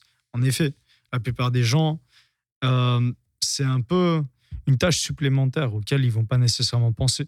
Ça me rappelle un petit peu quand euh, j'étais euh, à l'école primaire et quand on nous apprenait à recycler. Pourquoi en fait tu jettes une bou- bouteille en plastique dans une poubelle jaune et non pas une poubelle noire parce que ça doit se recycler. Mais pourquoi recycler? Moi, jusqu'à ce qu'on m'explique à l'école, je me rappelle très bien, on me l'explique de façon très euh, rude. On nous montrait des vidéos de ce qui se passe à cause du réchauffement climatique, à cause de la pollution, et ce que ça engendre en termes de maladies. Comment, en fait, l'Antarctique, l'Arctique risque de fondre et de créer des dégâts euh, irréversibles. Et donc, euh, après ça, quand je suis rentré chez moi, moi, mes parents, recyclage, ça n'existait pas pour eux. Mon père, il disait, euh, ça sert à quoi? Mes grands-parents, encore plus. Donc, quand je suis rentré à la maison et quand j'ai commencé à voir comment mes parents jettent la poubelle, c'est moi qui a commencé, moi et mon frère, on a commencé à instaurer une certaine mentalité que non, Mhm. les euh, bouteilles en plastique, le plastique, on jette dans cette poubelle. Le Mhm. papier, là, les verres, là, etc., etc. Pourquoi? Parce que tu vois la conséquence. Mhm. La plupart des gens, ils voient pas la conséquence. Et c'est pour ça que des fois, sensibiliser, informer, ça veut dire faire peur un petit peu aussi. Mm. Et euh, pas faire peur pour faire peur, c'est pas un film d'horreur non plus. Euh, la question est de montrer. Quand tu mets un mot de passe, euh, tu mets le nom de ton chat et sa date de naissance, combien de secondes ça prend pour détruire ton mot de passe et prendre tout ce que tu as La première dame qui a donné sa réponse durant l'interview, Mhm. elle a dit euh, De toute façon, j'ai j'ai très peu de moyens sur mon compte bancaire, donc je m'en fiche un petit peu. Mais si tu as très peu de moyens dans ton euh, compte bancaire, et si même ça, ça finit par, être, par disparaître, qu'est-ce que tu vas faire exactement? Oui, puis il n'y a Mm. pas qu'un compte bancaire. Tu voles une identité, Oui, tu t'endettes parce que tu vas ouvrir des crédits et là, tu n'auras même plus rien du tout puisque tu pourras même plus avoir accès au crédit. Donc oui, le- la sensibilisation n'est pas que sur l'aspect financier. Les gens assimilent toujours ça à on va voler mes données de carte bancaire, mais quasiment qu'aujourd'hui, ton identité numérique à voler, c'est pire que l'argent qui est sur ton compte. Et le problème pour nous, c'est qu'on pense que tout ce qu'on voit dans les films, le fait qu'on peut nous surveiller à notre caméra, qu'on nous écoute, ça se fait que dans les films en fait. On nous écoute vraiment. hein. On le voit avec les publicités ciblées euh, quand on parle d'un sujet et qu'après on retrouve une pub. euh. tout de suite. Et avec l'IA générative, même avant ça, il y a Mm. des indices qui te permettent de comprendre quand tu es écouté. Par exemple, quand tu parles au téléphone et derrière, tu entends des petits sons, des ou euh, des petits clics ou, des, ou même quelqu'un qui respire. Vraiment Ça veut dire qu'on t'écoute. Quand Ah ouais tu appelles quelqu'un et il y a une voix robotisée, il peut y avoir deux raisons. La première, c'est un problème de connexion, mais il y a quand même une certaine différenciation. La deuxième, c'est qu'on t'écoute. Hmm. Et comme on t'écoute, comme il y a une troisième partie intégrée dans la conversation, ça crée des problèmes de connexion aussi. euh, de connexion aussi. Et donc, la voix devient pixelisée. Et tu peux différencier d'ailleurs. Si euh, tu as l'expérience, quand est-ce qu'il y a un problème de connexion? Et quand est-ce que tu es écouté. Et de savoir ce que tu dois faire. Quand tu es écouté, c'est pas juste éteindre ton téléphone et rappeler. Parce que là, tu euh, coupes la connexion, mais tu ne coupes pas la traçabilité. Mm. Et donc, s'ils veulent te retracer, ils vont te retra- retracer. Par contre, si tu éteins la conversation et tu éteins ton téléphone et tu le rallumes, là, c'est un une autre histoire. C'est pour ça que personne dit, personne vous indique que c'est bien deux fois par jour de juste entièrement éteindre ton téléphone et de le rallumer. Parce que tu Mhm. sais jamais. Et quand tu te fais attaquer par des logiciels bien plus sophistiqués comme Pegasus, par exemple, et quand tu es écouté, et quand tu sais pas si, euh, quand tu regardes ton téléphone, est-ce que c'est toi qui regardes ton téléphone ou est-ce que c'est ton téléphone qui te regarde? Mhm. Oui, Il y avait une vidéo comme ça en ligne où, euh, avec une caméra infrarouge, Ouais. il voyait que l'appareil euh, photo, euh, le facecam de, Ouais. de l'iPhone, prend des photos en continu. En fait, simplement pour la reconnaissance faciale, euh, puisque maintenant, en fait, on n'a plus besoin de mettre son doigt ou de faire le code avec l'iPhone. c'est ça. Ça fait une reconnaissance faciale, mais du coup, ça prend des photos en continu pour voir si ton visage est là et si c'est le bon. Quoi. Exact. Donc Exact. ça peut faire peur. Mais dans ce cas précis, du coup, c'est pas vraiment de l'espionnage, c'est juste une feature de l'iPhone qui nécessite une intrusion dans l'intimité dont l'utilisateur n'est pas forcément conscient. Oui, mais sauf que si la feature, elle existe, ben, il est simple d'y avoir accès. Quelqu'un qui veut avoir accès à cette feature, en fait, il a, il- la feature, elle a été implémentée. Lui, il a juste le- la porte d'entrée. Il a ça. qu'à rentrer dessus et, et à utiliser cette feature. A Une faille de sécurité hein, qui s'appelle Device Never Sleep. Les démons ne dorment jamais. Et en fait, euh, le téléphone continue à interagir. Euh, Aïk le disait, la géolocalisation, tu le disais avec le FaceTime. Mm. En fait, on a des objets d'espionnage qu'on garde en permanence sur nous. C'est ça qu'il faut garder. Et après, le sujet n'est pas de.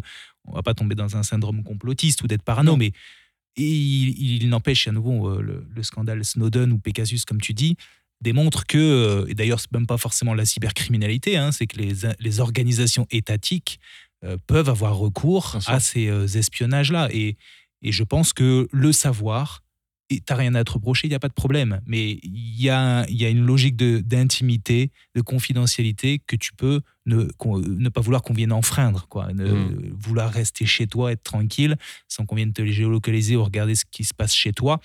Donc en avoir connaissance, éteindre son téléphone, parfois... euh, c'est des, bonnes pratiques, comme tu le disais.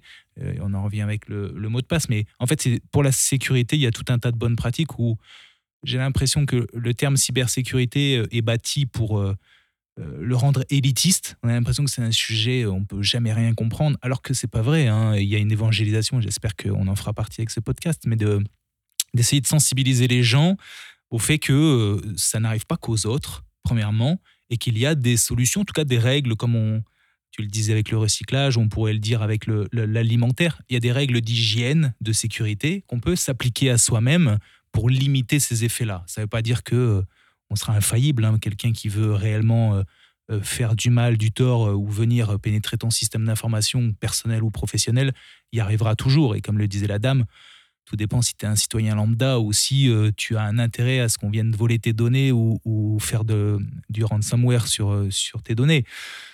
C'est juste qu'il y a ce, y a ce, périmètre-là où il faut qu'on arrive à, généraliser cette évangélisation. Et ce qui est là le plus dramatique, et pour refaire le lien avec Airblocks, puisque Ike est là pour ça, euh, et là on parle d'un point de vue particulier, mais même les entreprises aujourd'hui ont besoin d'être sensibilisées. Et peut-être que s'il y a un conseil, euh, après on connaît peut-être pas, mais on mettra le lien, mais euh, j'écoutais Benjamin Netter, qui est le fondateur de Riot, Riot qui est une boîte qui, qui adresse les, entreprises en leur disant bah, on va un peu à la manière des, euh, des, des agents d'une cybersécurité ou des, des white hats, puisqu'on citait ça en toute introduction, mais dire ben, donnez-moi euh, votre, votre, l'annuaire de vos employés. Vous savez qu'à tel jour, telle date, je vais les solliciter, je vais Mhm. tenter une intrusion, je vais tenter à ce qu'ils répondent. Donc tout, tout est euh, encadré par un cadre, mais on vient démontrer que le personnel des entreprises n'est pas assez sensibilisé au fait qu'on ne clique pas sur ça, on reçoit un lien, on doit vérifier. Donc on en parlera probablement un peu plus tard dans le, dans le podcast, puisque j'aurai une anecdote à ce sujet-là, y compris chez Zenity. Mais en tout cas, voilà, de, Riot a levé, je crois, une série A 10-12 millions en octobre dernier sur ce principe de- d'évangélisation. Et donc c'est là où euh, Airblocks a tout son sens, parce qu'il y a besoin aussi de, de, de sensibiliser un public pourtant censé être averti à des problématiques qui les concernent directement. Et l'une des solutions est justement de déployer un, un réseau qui est un peu plus sécurisé, plutôt que d'avoir des portes d'entrée qui existent aujourd'hui avec tout un tas de failles euh, qui sont connues, hein, et à nouveau connues et partagées dans, dans les communautés des, des Black Hats. euh, pour faire l'autre partie de, de la médaille. Donc euh, oui, en tout cas, voilà, pour clôturer là-dessus euh, et redonner la main à Ike, mais ce phénomène d'évangélisation, y compris dans le B2B, est quand même très important. Absolument. Pour résumer le tout, en fait, comme dit dès le début, on n'est jamais sûr, on n'est jamais assuré. Donc la sécurité, c'est tout d'abord un mode de vie. Il faut encore une fois anticiper, planifier, exécuter. Même si euh, j'adhère également par euh, fameuse phrase de Mike Tyson qui dit tout le monde a un plan jusqu'à ce qu'ils se font assommer. C'est l'expérience, j'irai. Et euh, c'est pour ça qu'il faut savoir se préparer sur toutes les échelles.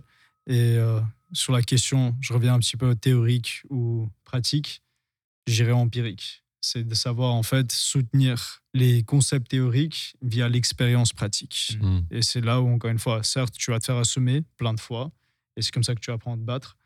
Mais entre-temps, il faut que tu saches encaisser chaque coup, et tu, il faut que tu saches également Ouais, que tu comprennes aussi, que que, tu comprennes comprennes. comment tu as pris ce coup-là, d'où c'est venu, connaître ses forces et ses faiblesses, quelque part, Absolument. se connaître soi-même. Absolument, absolument. Mm. Ouais, ça c'est euh, bah, dans le milieu B2B. euh, Ce qui est intéressant en fait, c'est que euh, souvent les personnes les moins sensibilisées, elles ont l'impression que quelqu'un d'autre va s'occuper de la sécurité Oui. et de la cybersécurité pour eux, et donc du coup ils sont un peu euh, l'esprit léger, quoi. Alors que pas du tout, c'est le contraire. Bah, C'est c'est le, fantôme avec le cloud. C'est qu'aujourd'hui, avec le cloud, on se dit, on a déporté le sujet. Ouais. Ah bah, j'héberge plus en local, pour Mhm. répondre à une des questions aussi qu'Aïk a indiqué. J'ai filé ça à quelqu'un, OVH ou un autre hébergeur. Lui, il va gérer la sécurité. Sauf que toi, tu le vois toi-même en échangeant avec eux. Eux-mêmes sont en recherche de solutions pour améliorer leur propre sécurité, parce qu'après, ils ont des engagements vis-à-vis des- de leurs clients, donc des, des sociétés. Donc le sujet de la sécurité, c'est pas le sujet de l'autre, quoi. C'est avant tout un sujet qu'on doit avoir chacun pour soi. Abs- Absolument. Et encore, il y a, il y a l'illusion en plus des. euh, tu parlais de Riot qui vient faire des attaques un petit peu euh, ciblées euh, sur des collaborateurs. Moi, au cours d'une de mes expériences professionnelles, euh, j'ai pu assister à une campagne de phishing qui était faite du coup par la DSI pour euh, entraîner les collaborateurs à ne pas cliquer n'importe où. Mais ce qui m'avait surpris, c'est que cette campagne, elle avait été. euh, on avait prévenu les collaborateurs en amont en leur disant bah, on va vous envoyer bientôt un mail. euh, Pour voir ça, si vous comme ça cliquez que sur le. Riot en plus. hein. Pareil. Je trouve ça un peu euh, bah, contre-productif Ouais, ça marche quand même, c'est encore pire. tu te dis que c'est encore pire. T'as prévenu Ah ouais, et t'as laissé passer deux là, ouais. semaines et t'as fait le tour du bocal et t'as oublié et tu cliques quand même. Et je trouvais ça plus euh, parlant de pas prévenir du coup et de dire bah là t'as cliqué, euh, faut pas cliquer. Mm. ça. C'est un piège. Euh, ouais, c'est sûr que le gars qui clique alors qu'on lui a dit je vais t'envoyer un mail, ne clique pas. Ouais, mais Ouais, on, c'est en, intéressant. on en revient toujours à- au sujet de l'émotionnel, ou ça dépend comment c'est amené. Et, et là où on disait que les. Parce que là, on parle du, du phishing où on clique sur un lien, tout comme euh, il existe ce, ce type de phishing pour les particuliers sur les SMS. Euh, Tout le monde reçoit quantité, Ah oui. pléthore de SMS, Mm. euh, Chronopost livre Ouais. avec retard, euh, Amazon ou. Bizarre, j'avais rien commandé. ou- ouais. Bah, le problème, c'est qu'il y a un tel- une telle expansion du flux que ça tombe forcément à un moment où tu as commandé, où tu es Ça un peu dans ouais. cette idée-là, où tu as une suspension de ton abonnement Netflix. Enfin, on en reçoit tellement de ces trucs-là, Mhm. mise à jour de carte vitale, etc. Mais Ah le oui. problème, c'est qu'il y a tellement de gens qui tombent dans le panneau. Et c'est là encore où on doit en parler parce que. euh, il n'y a pas un jour où je n'explique pas à ceux qui sont autour de moi, mais ne cliquez pas. Vous recevez, quelle que soit la notification, avec un 06. C'est pas possible que Netflix vous Ouais. envoie avec un 06 ou un 07. Donc il y a des règles de bonne pratique, tout comme on reçoit un mail, ben, c'est pas un nom. Il faut regarder l'adresse mail qui est derrière juste le nom indiqué en littéral, parce que ça, c'est pas sécure. Vérifier que les O sont pas des zéros, par exemple. Oui, ben, alors ça, c'est un vrai sujet aussi. Mhm. euh, parce que le- ce qu'on appelle des attaques homoglyphes, là, le fait de pouvoir mixer euh, différents alphabets. Homoglyphes. et, euh, Très beau. Bah, Oui. J'apprends des mots, c'est génial. Ah oui, non, mais c'est, en tout cas, euh, c'est ce qui fait qu'à la fin, oui, euh, au lieu d'avoir un i avec un point, tu as un L ou tu prends un petit o avec un trait d'une Ouais. autre, d'un Ouais. autre alphabet. Mais euh, en tout cas, de, de ne pas cliquer. Le, le, le bon sens, c'est vaut mieux être parano, vaut mieux être vigilant Bien et sûr. se dire j'ai un doute, je questionne ou je ne fais pas, plutôt que de le faire, puisque euh, lorsqu'on va, on va le faire, bah, comme on le disait, bah, ça y est, on a installé un espion sur son téléphone. Et puis après, bon, on- les gens aussi, je pense, sous-estiment beaucoup sur la partie mobile les impacts que ça peut avoir. Autant sur un PC, on a Ouais. à peu près tous été sensibilisés, il faut un antivirus, euh, il y a un pare-feu, etc. Et sur les téléphones mobiles, tout le monde se dit, oh, ben c'est pas grave, avec mon Mm. téléphone mobile, il peut rien se passer. Je, je connais pas un mobile qui d'un coup se met à déconner, à s'éteindre. Mais c'est faux aujourd'hui, quasiment tout le trafic, enfin, plus de la moitié du trafic Internet se fait via le mobile. Donc ça devient la nouvelle porte d'entrée. Et, et là où il faut euh, euh, éduquer les gens, c'est de se dire signaler les choses. Il existe des, en tout cas des mécanismes, et j'avais fait, je crois, à l'époque un, un post LinkedIn sur le sujet, mais en France, en tout cas, il existe le, le peu de gens le connaissent, mais le 33700 qui permet de signaler. Moi, dès que je Mhm. reçois un SMS, Ouais. j'envoie le contenu du SMS au 33700. On me dit quel numéro vous l'a envoyé, on me dit quel jour, quelle heure, et ça bloque, ça casse les chaînes de transmission. Mais si les gens ne le font pas, Ouais. il y avait eu d'ailleurs, on le mettra peut-être en lien aussi, mais un excellent euh, un reportage fait par Micode qui montrait tout l'envers du décor. Lui qui avait infiltré un, un réseau comme ça de d'arnaqueurs au SMS pour se dire que c'est tellement bien organisé ces trucs-là derrière. Et on en revient à l'émotionnel où ils récupèrent des choses. Y a, chacun a des rôles définis. Il y a une femme qui appelle euh, avec sa petite voix gentille. euh, elle arrive à C'est soutirer. des centres d'appel derrière ça. Il y a des centres d'appel. Ouais, ouais, qui- vraiment leur euh, activité principale, c'est d'arnaquer les gens. Oui, et à nouveau découpé. Il y en a, c'est vraiment que les appels. Il y en a, c'est que récupérer les SMS avec les coordonnées. Tout est structuré comme un réseau de narcotrafiquants. Mais euh, c'est terrible à la fin comment euh, les gens, et même si, comme elle disait, la, la- la demoiselle ou la dame, j'ai pas beaucoup sur mon compte, Hmm. mais il y a des gens, ils avaient 500 euros sur leur compte, mais ils ont plus rien. Et ils se disent 500 euros, c'était pour finir le mois. Et ils peuvent pas finir. Et les gens qui font ça le font sans aucun, un- aucun état d'âme. Donc, euh, bon, en tout cas, tout ça pour euh, ramener au fait que il faut sensibiliser dans ces campagnes-là. Vous ne cliquez pas sur des liens, vous ne, Mhm. que ce soit d'ailleurs SMS ou mail, vous êtes vigilant, vous regardez l'adresse mail de l'expéditeur.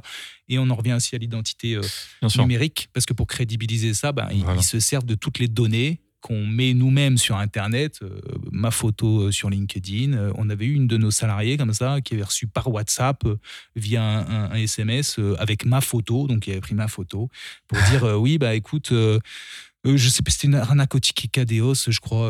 il faudrait que tu me donnes ton RIB pour qu'on, ou ton adresse et pour qu'on t'envoie des tickets cadeaux en, en se faisant Oui. passer pour moi. Donc, heureusement, la personne m'avait demandé, et quelque part, on a éduqué les gens pour dire quand vous avez un doute, euh, appelez-moi ou sollicitez la personne en question pour savoir si euh, c'est lui qui a vraiment envoyé le SMS.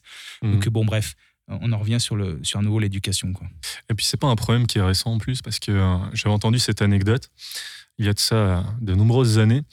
Euh, il y a des gens qui recevaient des, euh, des publicités ciblées dans leur boîte aux lettres pour Weight Watchers ou un, un équivalent de l'époque, Mhm. pour des régimes. Ils se demandaient euh, pourquoi, pourquoi je reçois ça, quoi? pourquoi moi précisément?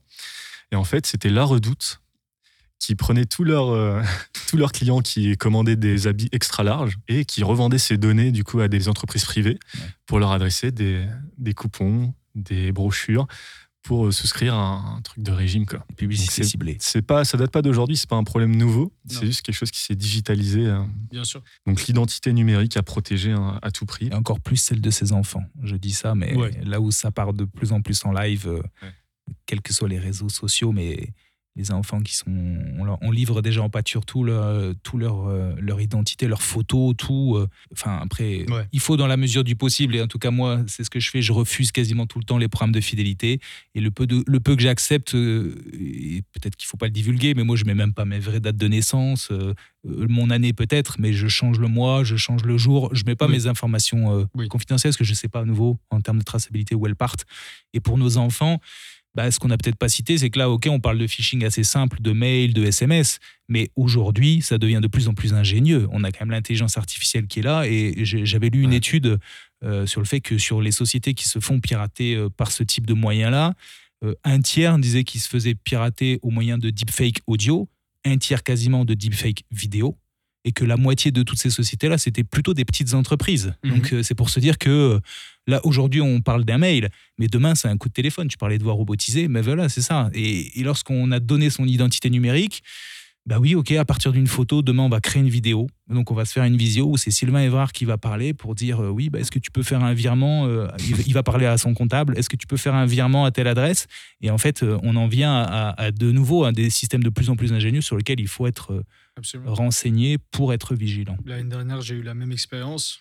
Euh, je reçois un, un SMS qui me dit vous, vous êtes mal garé, je ne sais pas où. Vous avez reçu une amende de 250 euros. Veuillez faire le transfert en deux semaines, sinon l'amende va se multiplier, etc. etc. Ouais. Et ça m'a pris euh, quand même deux minutes avant de réaliser que je ne conduis pas à Paris. Donc, et de me dire que ouais, ça ne me concerne pas et c'est c'est Ouais. du phishing. Quoi. Donc, Ouais. Ah, ils sont ingénieux. hein. euh, ouais. On peut pas leur, leur enlever ça, ils sont ingénieux les. Inventif, ouais. Euh, ce que je vous propose, c'est qu'on s'écoute euh, du coup le troisième micro-trottoir, parce que dedans, à l'intérieur, il y a un témoignage assez intéressant qui va faire euh, un peu écho à ce qu'on raconte depuis tout à l'heure. Avez-vous déjà eu une expérience personnelle ou professionnelle où la sécurité en ligne a été mise à l'épreuve? Et comment cela a-t-il changé votre comportement en ligne? Euh, bon, c'est peut-être une, une, une compréhension un peu, large de sécurité en ligne, mais euh, puisque j'interviens, euh, enfin, j'ai beaucoup travaillé sur euh, l'opinion en ligne, où donc j'ai pu travailler sur des études qui n'exposaient pas, mais en tout cas qui mettaient en évidence certains comportements problématiques, hein, notamment de manipulation euh, d'opinion, etc. Euh, c'est vrai qu'il y a eu quelques tentatives de doxing donc euh, de ma personne, hein, donc qui ont en effet été un tout petit peu problématiques, on va dire. Donc, en tout cas, au niveau de mon sentiment, ces tentatives ont été bien modestes, hein, donc voilà, puisque ma personne est modeste. Donc, ça m'a aussi quand même alerté sur la nécessité pour les plateformes d'avoir des politiques de modération sur ce sujet qui peuvent être peut-être renforcées. Mais bon, toute la difficulté, justement, euh, enfin, comment le faire. hein. donc, euh, c'est la difficulté technique qui n'est pas si facile à résoudre.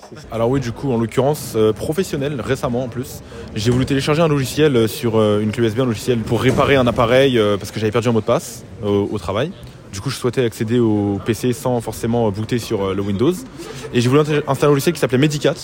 C'est un logiciel assez connu. Et donc, euh, je recherchais sur Internet. Euh, j'avais recherché sur plusieurs sources, sur Reddit en l'occurrence. Et j'ai cliqué sur un lien GitHub. Et j'ai pas vraiment fait attention au nombre de téléchargements, au nombre de personnes qui avaient euh, que parlé, enfin, utilisé ce fichier. Et j'ai téléchargé du coup sur un GitHub un autre fichier tout simplement. Donc j'ai fini par me faire avoir et installer un virus. Et donc depuis ça, bah, dès que je cherche à installer un logiciel, je cherche vraiment les sources, je, je croise un peu, je regarde un peu tous les, les sites et j'essaie de voir en ligne quels sites les gens utilisent. Et je scanne également avant d'exécuter euh, tout ce que je télécharge. En fait, non, non, j'ai pas eu de mauvaise expérience, non, non, ni sur le plan euh, professionnel. euh, bon, plan professionnel, on- en principe, on était, on avait des antivirus qui étaient vraiment très très performants, mais même au point de vue personnel, j'ai pas eu de, j'ai pas eu de, de, de- de problème. Non, non, non, non, non, non, non. Est-ce que pirater mon compte, ça compte? Ah ouais? Ok, bah je me suis déjà fait pirater mon compte. Infosite. Ouais, Infosite. Le mec a, bah, a volé mon compte, a fait bannir mon compte et du coup, bah, depuis, je ne clique sur aucun lien euh, suspect. C'est comment tu t'es fait pirater quoi Euh, c'est sur Steam, euh, un site de jeux gratuits. J'étais jeune. C'était très bien fait, hein. c'était, c'était vraiment très bien fait. Il y avait écrit euh, comme quoi c'était affilié à Steam carrément. Et moi j'étais jeune et bah, j'ai cliqué dessus, j'ai rentré mes identifiants et bah, à la seconde d'après, c'est un robot qui a pris tous mes identifiants et qui les a, qui les a changés en genre une seconde. Et là j'ai compris, bah, j'étais mort. I guess to provide a slightly different perspective, if you look at, for instance, the example of the Windrush scandal, where um, people of Caribbean descent in the UK were challenged about their um, right to remain in the UK, their right as a British citizen. Um, the computer said no, and these people were deported back to the Caribbean, even though they had lived in the UK for 40, 50, 60 years. Um, so I guess uh, it's not really a personal experience per se, but living as an immigrant in a foreign country, uh, even more so now, uh, I have a desire to constantly want, as well, not just a digital copy of information, but needing physical copies. And obviously, with the deluge of information that there is, this can increase and increase and increase, and it's not physically practical when you live in a studio apartment. Euh, alors euh, quand j'étais euh, plus jeune, j'avais donc j'utilisais Skype et euh, bah, à l'époque j'étais moins. euh, Je sais pas quand j'étais jeune. quand plus jeune. Quand j'étais plus jeune, euh, j'utilisais Skype et euh, bah, j'avais- il y avait des, on pouvait mettre des informations personnelles dans notre compte. Et euh, à l'époque, j'étais moins informé sur tout ce qui est informatique et je mettais mes informations personnelles sans euh, forcément euh, me rendre compte de l'impact que ça pouvait avoir. Et donc, si plus tard, par exemple, je, je donnais mon Skype à plusieurs personnes, et bah, elles- elles-mêmes, elles se retrouvaient dans mes contacts et avant, elles avaient mon numéro de téléphone et ce qui faisait, c'était, je devenais assez vulnérable sur ce point-là. Et du coup, comment ça a changé ton comportement en ligne? Euh, bah maintenant justement, euh, je mets le moins de données possible, juste les données obligatoires. Par exemple, tout ce qui est numéro de téléphone, si c'est euh, ou euh, email, si c'est euh, facultatif, bah, je le je le donne pas et je donne vraiment euh, que le minimum. So where I've been, well, when in the early days of the internet, where you used to click on something accidentally and it shut down your computer, or some sort of ransomware, or some form of Trojan horse, that sort of stuff. So that affected it by basically being a little bit careful about how I go. But beyond that, that was a while ago. Now I've not had anything recently. I'm largely relatively happy with the cyber- cybersecurity provided by the big. I'm more concerned with data leaking, but uh, my, cybersecurity provided by the big companies, your Amazons, your, your AWS, your uh, Microsoft services, I'm pretty happy with. C'est intéressant cette histoire-là de, en- au Royaume-Uni, euh, de ces gens-là qui se sont fait déporter justement parce que leur identité numérique euh, avait été altérée, corrompue ou simplement pas euh, répertoriée. Et donc du coup, ça affecte leur vie euh, réelle. Quoi. Mhm. C'est Black Mirror. C'est complètement Black Mirror à mes yeux. C'est vrai.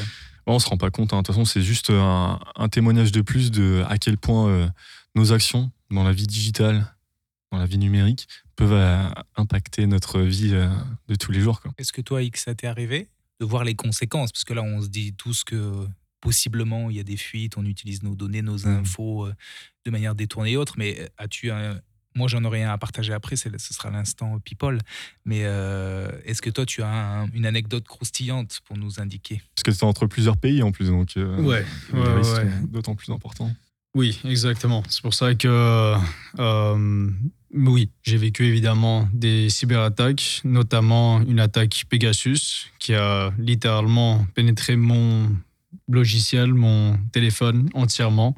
Ah oui. J'ai pas perdu de données, à savoir, euh, j'ai regardé mon compte bancaire, j'ai regardé un peu l'ensemble. L'objectif, c'était euh, de suivre des activités plutôt qui menées par, euh, par moi-même et par beaucoup d'autres, comme l'a mentionné Karim. Je suis arménien d'origine et je voyage constamment. Je suis entre la France et l'Arménie en quelque sorte. Mais en Arménie, on, on fait face à nos propres problématiques et euh, des problématiques qui s'étendent un peu au-delà, géopolitiquement parlant. Donc évidemment, il y a des attaques, attaques un peu plus sévères et c'est ce qui te pousse d'autant plus à vraiment faire attention, attention à qui tu fais confiance et à, à quoi tu fais confiance. Mm. Donc euh, oui, ça m'est arrivé. Comment tu as décelé que tu étais victime de Pegasus? J'ai reçu un- une notification de la part d'Apple qui m'a dit euh, votre euh, logiciel, enfin votre téléphone a été hacké. On ne sait pas comment, on ne sait pas quand et on ne sait pas par quoi. Mais euh, comme je travaille dans le domaine, j'ai quelques amis assez pratiques. Donc euh, j'ai partagé avec eux. Ils ont tout cassé et remonté ensuite pour voir jusqu'où c'est allé. Et on a vu que, voilà, on a été, on a été hacké. J'ai été hacké plutôt, euh, plus concrètement. C'était ciblé du coup pour ta personne ou c'est simplement une, une attaque aléatoire? C'était ciblé, mais euh, non seulement moi personnellement, moi aussi, Ouais. mais euh, encore une fois, comme on, comme on a des conflits géopolitiques dans la région, Mhm. j'étais pas le seul. C'était Ouais. plutôt sur le pays dans l'ensemble. D'accord. Donc oui, on a vécu pas mal, de, enfin on a, on a vu un peu de cyberattaque aussi, Mm. au-delà d'autres, d'autres choses. On se rend pas compte, nous, en France. Après, peut-être, euh, nos personnes sont modestes aussi, euh, comme le disait le témoin dans le, dans le micro-trottoir. Mais euh, du coup, cette personne-là qui témoignait, elle est russe. Et euh, dans un autre micro-trottoir que peut-être on n'aura pas le temps d'écouter, elle disait que euh, ils avaient réussi à localiser une personne qui avait empoisonné hein, une journaliste, justement grâce à- aux failles de cybersécurité. Donc le gouvernement avait réussi à traquer euh, le coupable de cet empoisonnement, à le capturer, donc, et euh, j'imagine ce qu'ils en ont fait après. Et du coup, on imagine qu'une fois ça a été utilisé pour le bien, mais combien de fois ça a été utilisé euh, de manière malveillante derrière quoi. Bien sûr. Et euh, on a l'impression qu'en France, c'est pas des choses qui arrivent. Mais encore récemment, la police française a été euh, condamnée par un, un organisme de, su- de surveillance pour Mhm. avoir utilisé un logiciel donc, qui était illégal et qui leur permettait de retrouver des personnes grâce à leur cellulaire. Donc, qui triangulaient leur position par rapport aux antennes réseau Mhm. En France. Donc, ça, ils faisaient ça. On a l'impression que peut-être à l'étranger, notamment en Russie, euh, Non, mais après, c'est- le cadre légal. C'est-à-dire qu'il y a le faire euh, de ton propre chef et il y a le Mm. faire dans le cadre d'une instruction judiciaire. Et là, auquel cas, voilà, tu as une autorisation, tu as un, procureur de la République qui te donne le droit de le faire. Et on l'a vécu avec euh, toute la série d'attentats. euh, Lorsqu'on est dans un état euh, de ce type-là, bon, bah, il y a des autorisations qui sont données. La seule chose, c'est que ça doit être cadré. Tu peux pas te permettre de faire tout à l'insu des gens quand tu as envie. Mm. C'est un- débat hein, philosophique après, hein, mais Ouais. euh, évidemment pour un citoyen euh, lambda moyen, dans un, un moment ou une période de terreur, il se dit bon bah moi je suis d'accord avec ça, je, je veux bien qu'on écoute tout le monde, moi j'ai rien à me reprocher si ça peut éviter qu'il se passe quelque chose. Le problème c'est toutes les dérives qu'il y a derrière, Ouais. parce que ce qui est vrai pour un instant, c'est l'effet seuil, l'effet levier. Ah, tu le fais pour là, puis après tu te dis, oui, mais si on le fait pour là, bon, on va aussi le faire pour les narcotrafiquants, puis si on le fait pour ça, bah, on va le faire encore pour un délit un peu moins, on va passer du crime au délit, puis en fait, après, ça se propage et tu le fais pour tout et n'importe quoi. C'est là où Mm. il faut, faut, faut se poser des questions, euh, et ce que les journalistes, euh, parce que euh, c'est aussi un autre débat, mais euh, euh, les journalistes se posent continuellement cette question. L'intégrité du journaliste, euh, est-ce qu'on a le droit? Eux, ils doivent garder des sources secrètes. Est-ce qu'on a le droit de me pirater? Est-ce que j'ai le droit de divulguer des choses? Bon, il y a tellement de collisions dans tous les domaines, et en, en particulier géopolitique, que ça devient très compliqué de trancher pour dire euh, faut le faire ou pas le faire. Quoi. Ouais. Bon, on a hâte. Je vais pas te faire un roulement de tambour, Sylvain. Un petit effet, non, euh, pendant le montage? Bien sûr, j'ajouterai ça. L'anecdote de Sylvain. L'anecdote de Sylvain. Non, mais c'est pour dire que même euh, de manière très humble, euh, et je suis sensibilisé personnellement à toutes ces problématiques-là, mais il faut, se dire que dans un flot d'attaques, ça arrive toujours à un moment où, on le citait avec le fait de, recevoir un SMS de- du PS, de DPD, de autres, qui te dit oui, bah, on va livrer quelque chose. Et tu vas tomber à un moment donné fatalement sur quelqu'un qui attendait quelque Ouais. chose, qui n'est pas alerte ce jour-là ou qui n'est pas alerte du tout, qui va cliquer sur le lien. J'ai même une précision par rapport à ça. Désolé, je te coupe. Non. Tu remettras un que- roulement de tambour. On a l'impression des fois qu'on reçoit des emails de phishing qui sont euh, mais d'une stupidité. Mm. On a un vraiment, vraiment qui nous prennent pour des imbéciles. Quoi. On se dit mais qui tombe là-dedans? Et j'ai appris, en tout cas ça me paraissait pas euh, complètement stupide comme explication, que c'était volontaire que ce soit stupide. Parce qu'une personne qui se fait avoir par le premier palier euh, à ce niveau de stupidité, bah, elle est plus à même du coup de tomber dans les paliers suivants et puis de vraiment arriver à se faire arnaquer au final. Ouais. Donc plus c'est gros, plus ça marche. C'est vraiment de là que ça vient. C'est que le, le- le prince nigérien qui a besoin de récupérer son héritage, il a juste besoin que vous lui envoyiez 300 euros. Euh, bah du coup, il y a des gens qui vont y croire. Mm. Et c'est ces gens-là qui vont se faire arnaquer. C'est pas nous. On va nous dire, ah ouais, votre euh, colis est retenu à la douane. euh, on sait que vous avez un colis qui, qui vient de l'étranger. Mhm. Du coup, on va peut-être investiguer un peu plus. Euh, au final, on va pas se faire arnaquer. Ben nous, en tout cas, c'était bien plus, enfin bien plus, plus élaboré que ça, euh, puisque euh, on a une personne de chez nous qui était en congé parental, euh, à qui on versait euh, des indemnités complémentaires de la sécurité sociale. Donc, fort heureusement, ce montant-là a été euh, moindre que ce qu'on aurait dû verser, parce que c'était inférieur à 1000 euros. Mais euh, il, y a eu dans la fabrication de, comme ils disent, l'amorçage de la charge utile, un, axe de réflexion pour passer d'abord par le comptable, à qui un mail a été envoyé pour dire, venant de cette personne, en tout cas faisant croire que ça venait de cette personne, pour dire oui, ben j'ai euh, j'ai finalement changé de compte bancaire. Euh, Est-ce que tu peux changer le RIB sur l'interface pour euh, virer mon prochain salaire sur ce nouveau compte bancaire? Notre Ouais. comptable me transfère le mail, puisque je gère. L'une des mesures de sécurité qu'on gère dans cette société, c'est qu'il n'y a que deux personnes, moi et mon associé Greg, qui ont accès au compte bancaire de la société. Personne d'autre n'a accès à ça. Oui. C'est la même raison que pour euh, euh, un système d'information, on doit limiter le nombre d'administrateurs ou de super administrateurs. Bien sûr. Donc nous, il n'y a que nous. Donc il me transfère ça. Et ben, l'alignement des planètes, tant bien que mal, hein, et tant mieux pour cette personne-là, ce- cet escroc, euh, arrive à un moment où je suis surchargé par plein de choses. Le mail, je ne le reçois pas directement parce que si je le reçois directement, je suis assez alerte pour regarder pas que le nom, mais le mail qui est derrière et Ouais. voir que ça n'a rien à voir avec un, un nom de domaine Zenity. C'était même pas une attaque homoglyphe pour le coup, donc euh, ça n'avait rien à voir. Mais là, je le reçois de sa part. Et ça tombe à un moment où cette personne m'avait dit euh, je, je- je vais changer prochainement parce que je ne suis pas content de mon établissement bancaire, je vais changer. Donc je reçois un mail du comptable avec un changement bancaire d'une personne qui m'avait dit qu'elle allait changer de compte bancaire et tout ça s'aligne bien. La et là où j'ai été vraiment mauvais, et il faut le reconnaître, c'est que c'était un compte Revolut. Et je me suis dit, elle veut changer, mais ça me paraît bizarre qu'elle aille sur un compte Revolut. Mais j'aurais dû tilter, aller un peu plus loin. J'ai fait le changement. Très bien, Revolut. Il, il avait reçu, la personne a reçu ses deux morts, c'était 700 ou 800 euros, quelque chose comme ça. Ah oui. Et puis euh, la personne en question, euh, 15 jours plus tard, me dit ben là vous êtes en retard ce mois-ci parce que je n'ai pas reçu mon complément euh, par rapport aux indemnités. Et là je me dis ah Aïe, aïe, aïe. et donc, ah punaise. Et je regarde, euh, euh, la- du coup, dans le détail, le corps du mail. Et je me dis, bon, bah, c'est tout, il fallait que ça Ouais. nous arrive. Hmm. Mais comme le dit le célèbre adage, pris pour être appris, Après, ben, on met en place des mesures palliatives de sécurité et euh, ce que j'ai expliqué donc euh, à notre comptable et aux autres personnes euh, de l'équipe support qui nous transmettent le mail.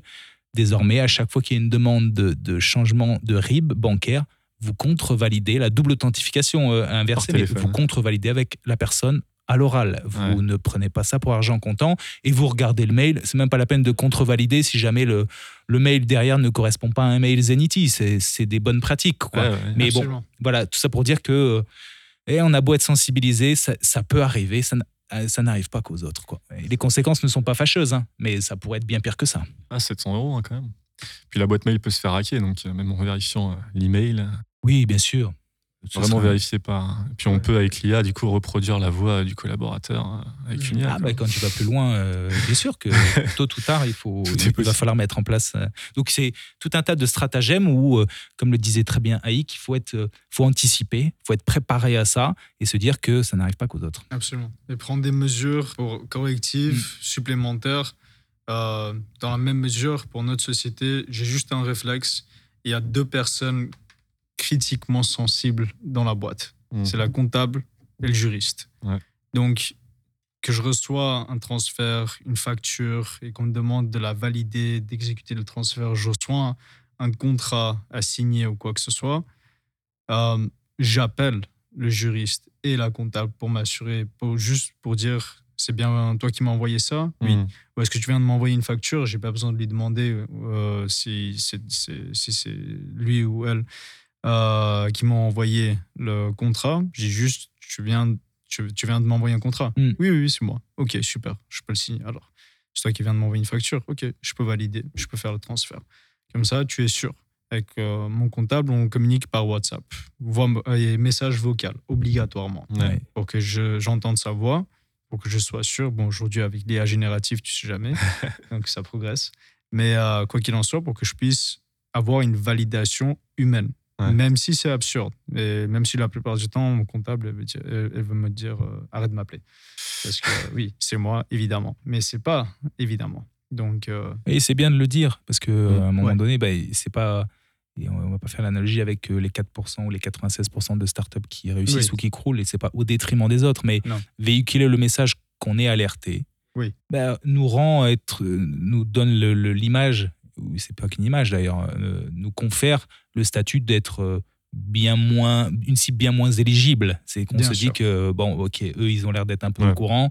Euh, On va peut-être quand même pas aller les voir eux. Il y a des doubles validations, il y a des mots de passe, il y a des. Exact. Donc c'est c'est bien en tout cas de, le, de passer le message dans la boîte. C'est bien que à la rigueur les gens de la boîte passent le message à l'extérieur parce que ça finit toujours par, par fuiter ces informations-là. Mais donc d'où l'intérêt de, de sensibiliser les- le public de la boîte et de se dire oui à un moment donné c'est contraignant. Oui, on fait des doubles validations, Oui. mais c'est pour éviter le, de mettre la clé sous la porte bêtement parce qu'on aura fait un, un transfert d'un million d'euros qui met la boîte en péril et c'était pas pour Thales euh, pour euh, déployer sur un satellite. Malheureusement, c'était pour un escroc. certainement. Très bien. Bah, je pense qu'on a, on a bien discuté. C'était très intéressant, Ike. Euh, Je te remercie encore une fois de ta participation. C'est moi qui vous remercie. Euh, Est-ce que vous avez peut-être un, un mot pour conclure? Je pense que oui. Donc, euh, la seule chose que je peux dire, c'est encore une fois, cybersécurité, mode de vie. Donc, euh, il faut l'adopter et il faut l'appliquer au quotidien. Mhm.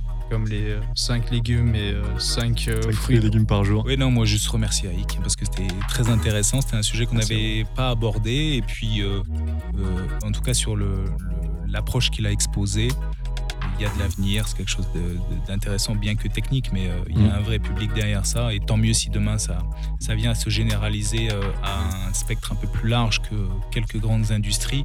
Et après, euh, on pourrait aller plus loin. On n'a pas parlé parce que nous, on ne le fait pas, mais euh, tout ce qui est pen test et autres, c'est aussi d'autres sujets. Et, et comme tu le dis, c'est un mode de vie. En même temps, c'est une spécialité. Donc, tout le monde ne doit pas se sortir le certificat je suis un pro de la cybersécurité. Je pense qu'il y a- il y a des spécialistes, il faut savoir le reconnaître. Nous-mêmes, on a, on travaille, on a travaillé beaucoup avec, euh, avec Safran notamment. Oui. Euh, et Lorsqu'ils ont eu ces besoins, on a été assez humble pour dire il y a des spécialistes. euh, Bien sûr. travailler euh, Sagem Défense Sécurité, travailler avec des spécialistes du sujet.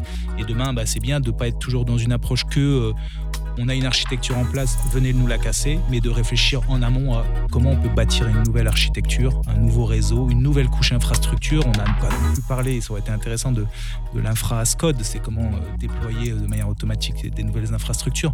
Et ce serait une, une façon de généraliser le, le Airblock, si je le souhaite à IC. Merci. Mais en tout cas, euh, voilà, c'est très intéressant. Merci à toi, IC. Merci à vous, vraiment, de tout cœur. Aïk, euh, c'est quelqu'un à suivre, je pense que vous, le- vous pouvez le retrouver euh, sur LinkedIn. Aïk euh, Natsakanyan. Euh, je vous laisse les plaies comme vous voulez, vous le trouvez peut-être. Est-ce que tu as un réseau euh, particulier Si les gens veulent te suivre, euh, suivre ton actualité, l'actualité de Airblocks aussi? Principalement LinkedIn. LinkedIn. Principalement LinkedIn, mais euh, vous pouvez trouver nos contacts aussi sur euh, airblocks.io Mhm. et euh, contactez-nous. Ouais, contactez-les. Et suivez-les surtout, suivez leur actualité, euh, c'est très prometteur. De... Je sais pas si mon avis compte beaucoup pour ça, je le donne à qui veut bien l'entendre. Euh, Retrouvez-nous aussi euh, sur LinkedIn, hein, à Zenity, euh, la rubrique blog de notre site, zenity.fr. N'hésitez pas surtout à réagir sur la plateforme de streaming que vous utilisez pour écouter ce podcast. Envoyez-nous vos retours hein, sur l'épisode, envoyez-nous vos suggestions pour des sujets d'épisode si ça vous intéresse. On les étudiera avec attention. Merci de nous avoir écoutés. Merci Sylvain d'avoir encore euh, apposé ton œil euh, avisé sur ce sujet de podcast. Avec plaisir, Karim. Euh, à la prochaine. Salut, à bientôt. À bientôt. Merci.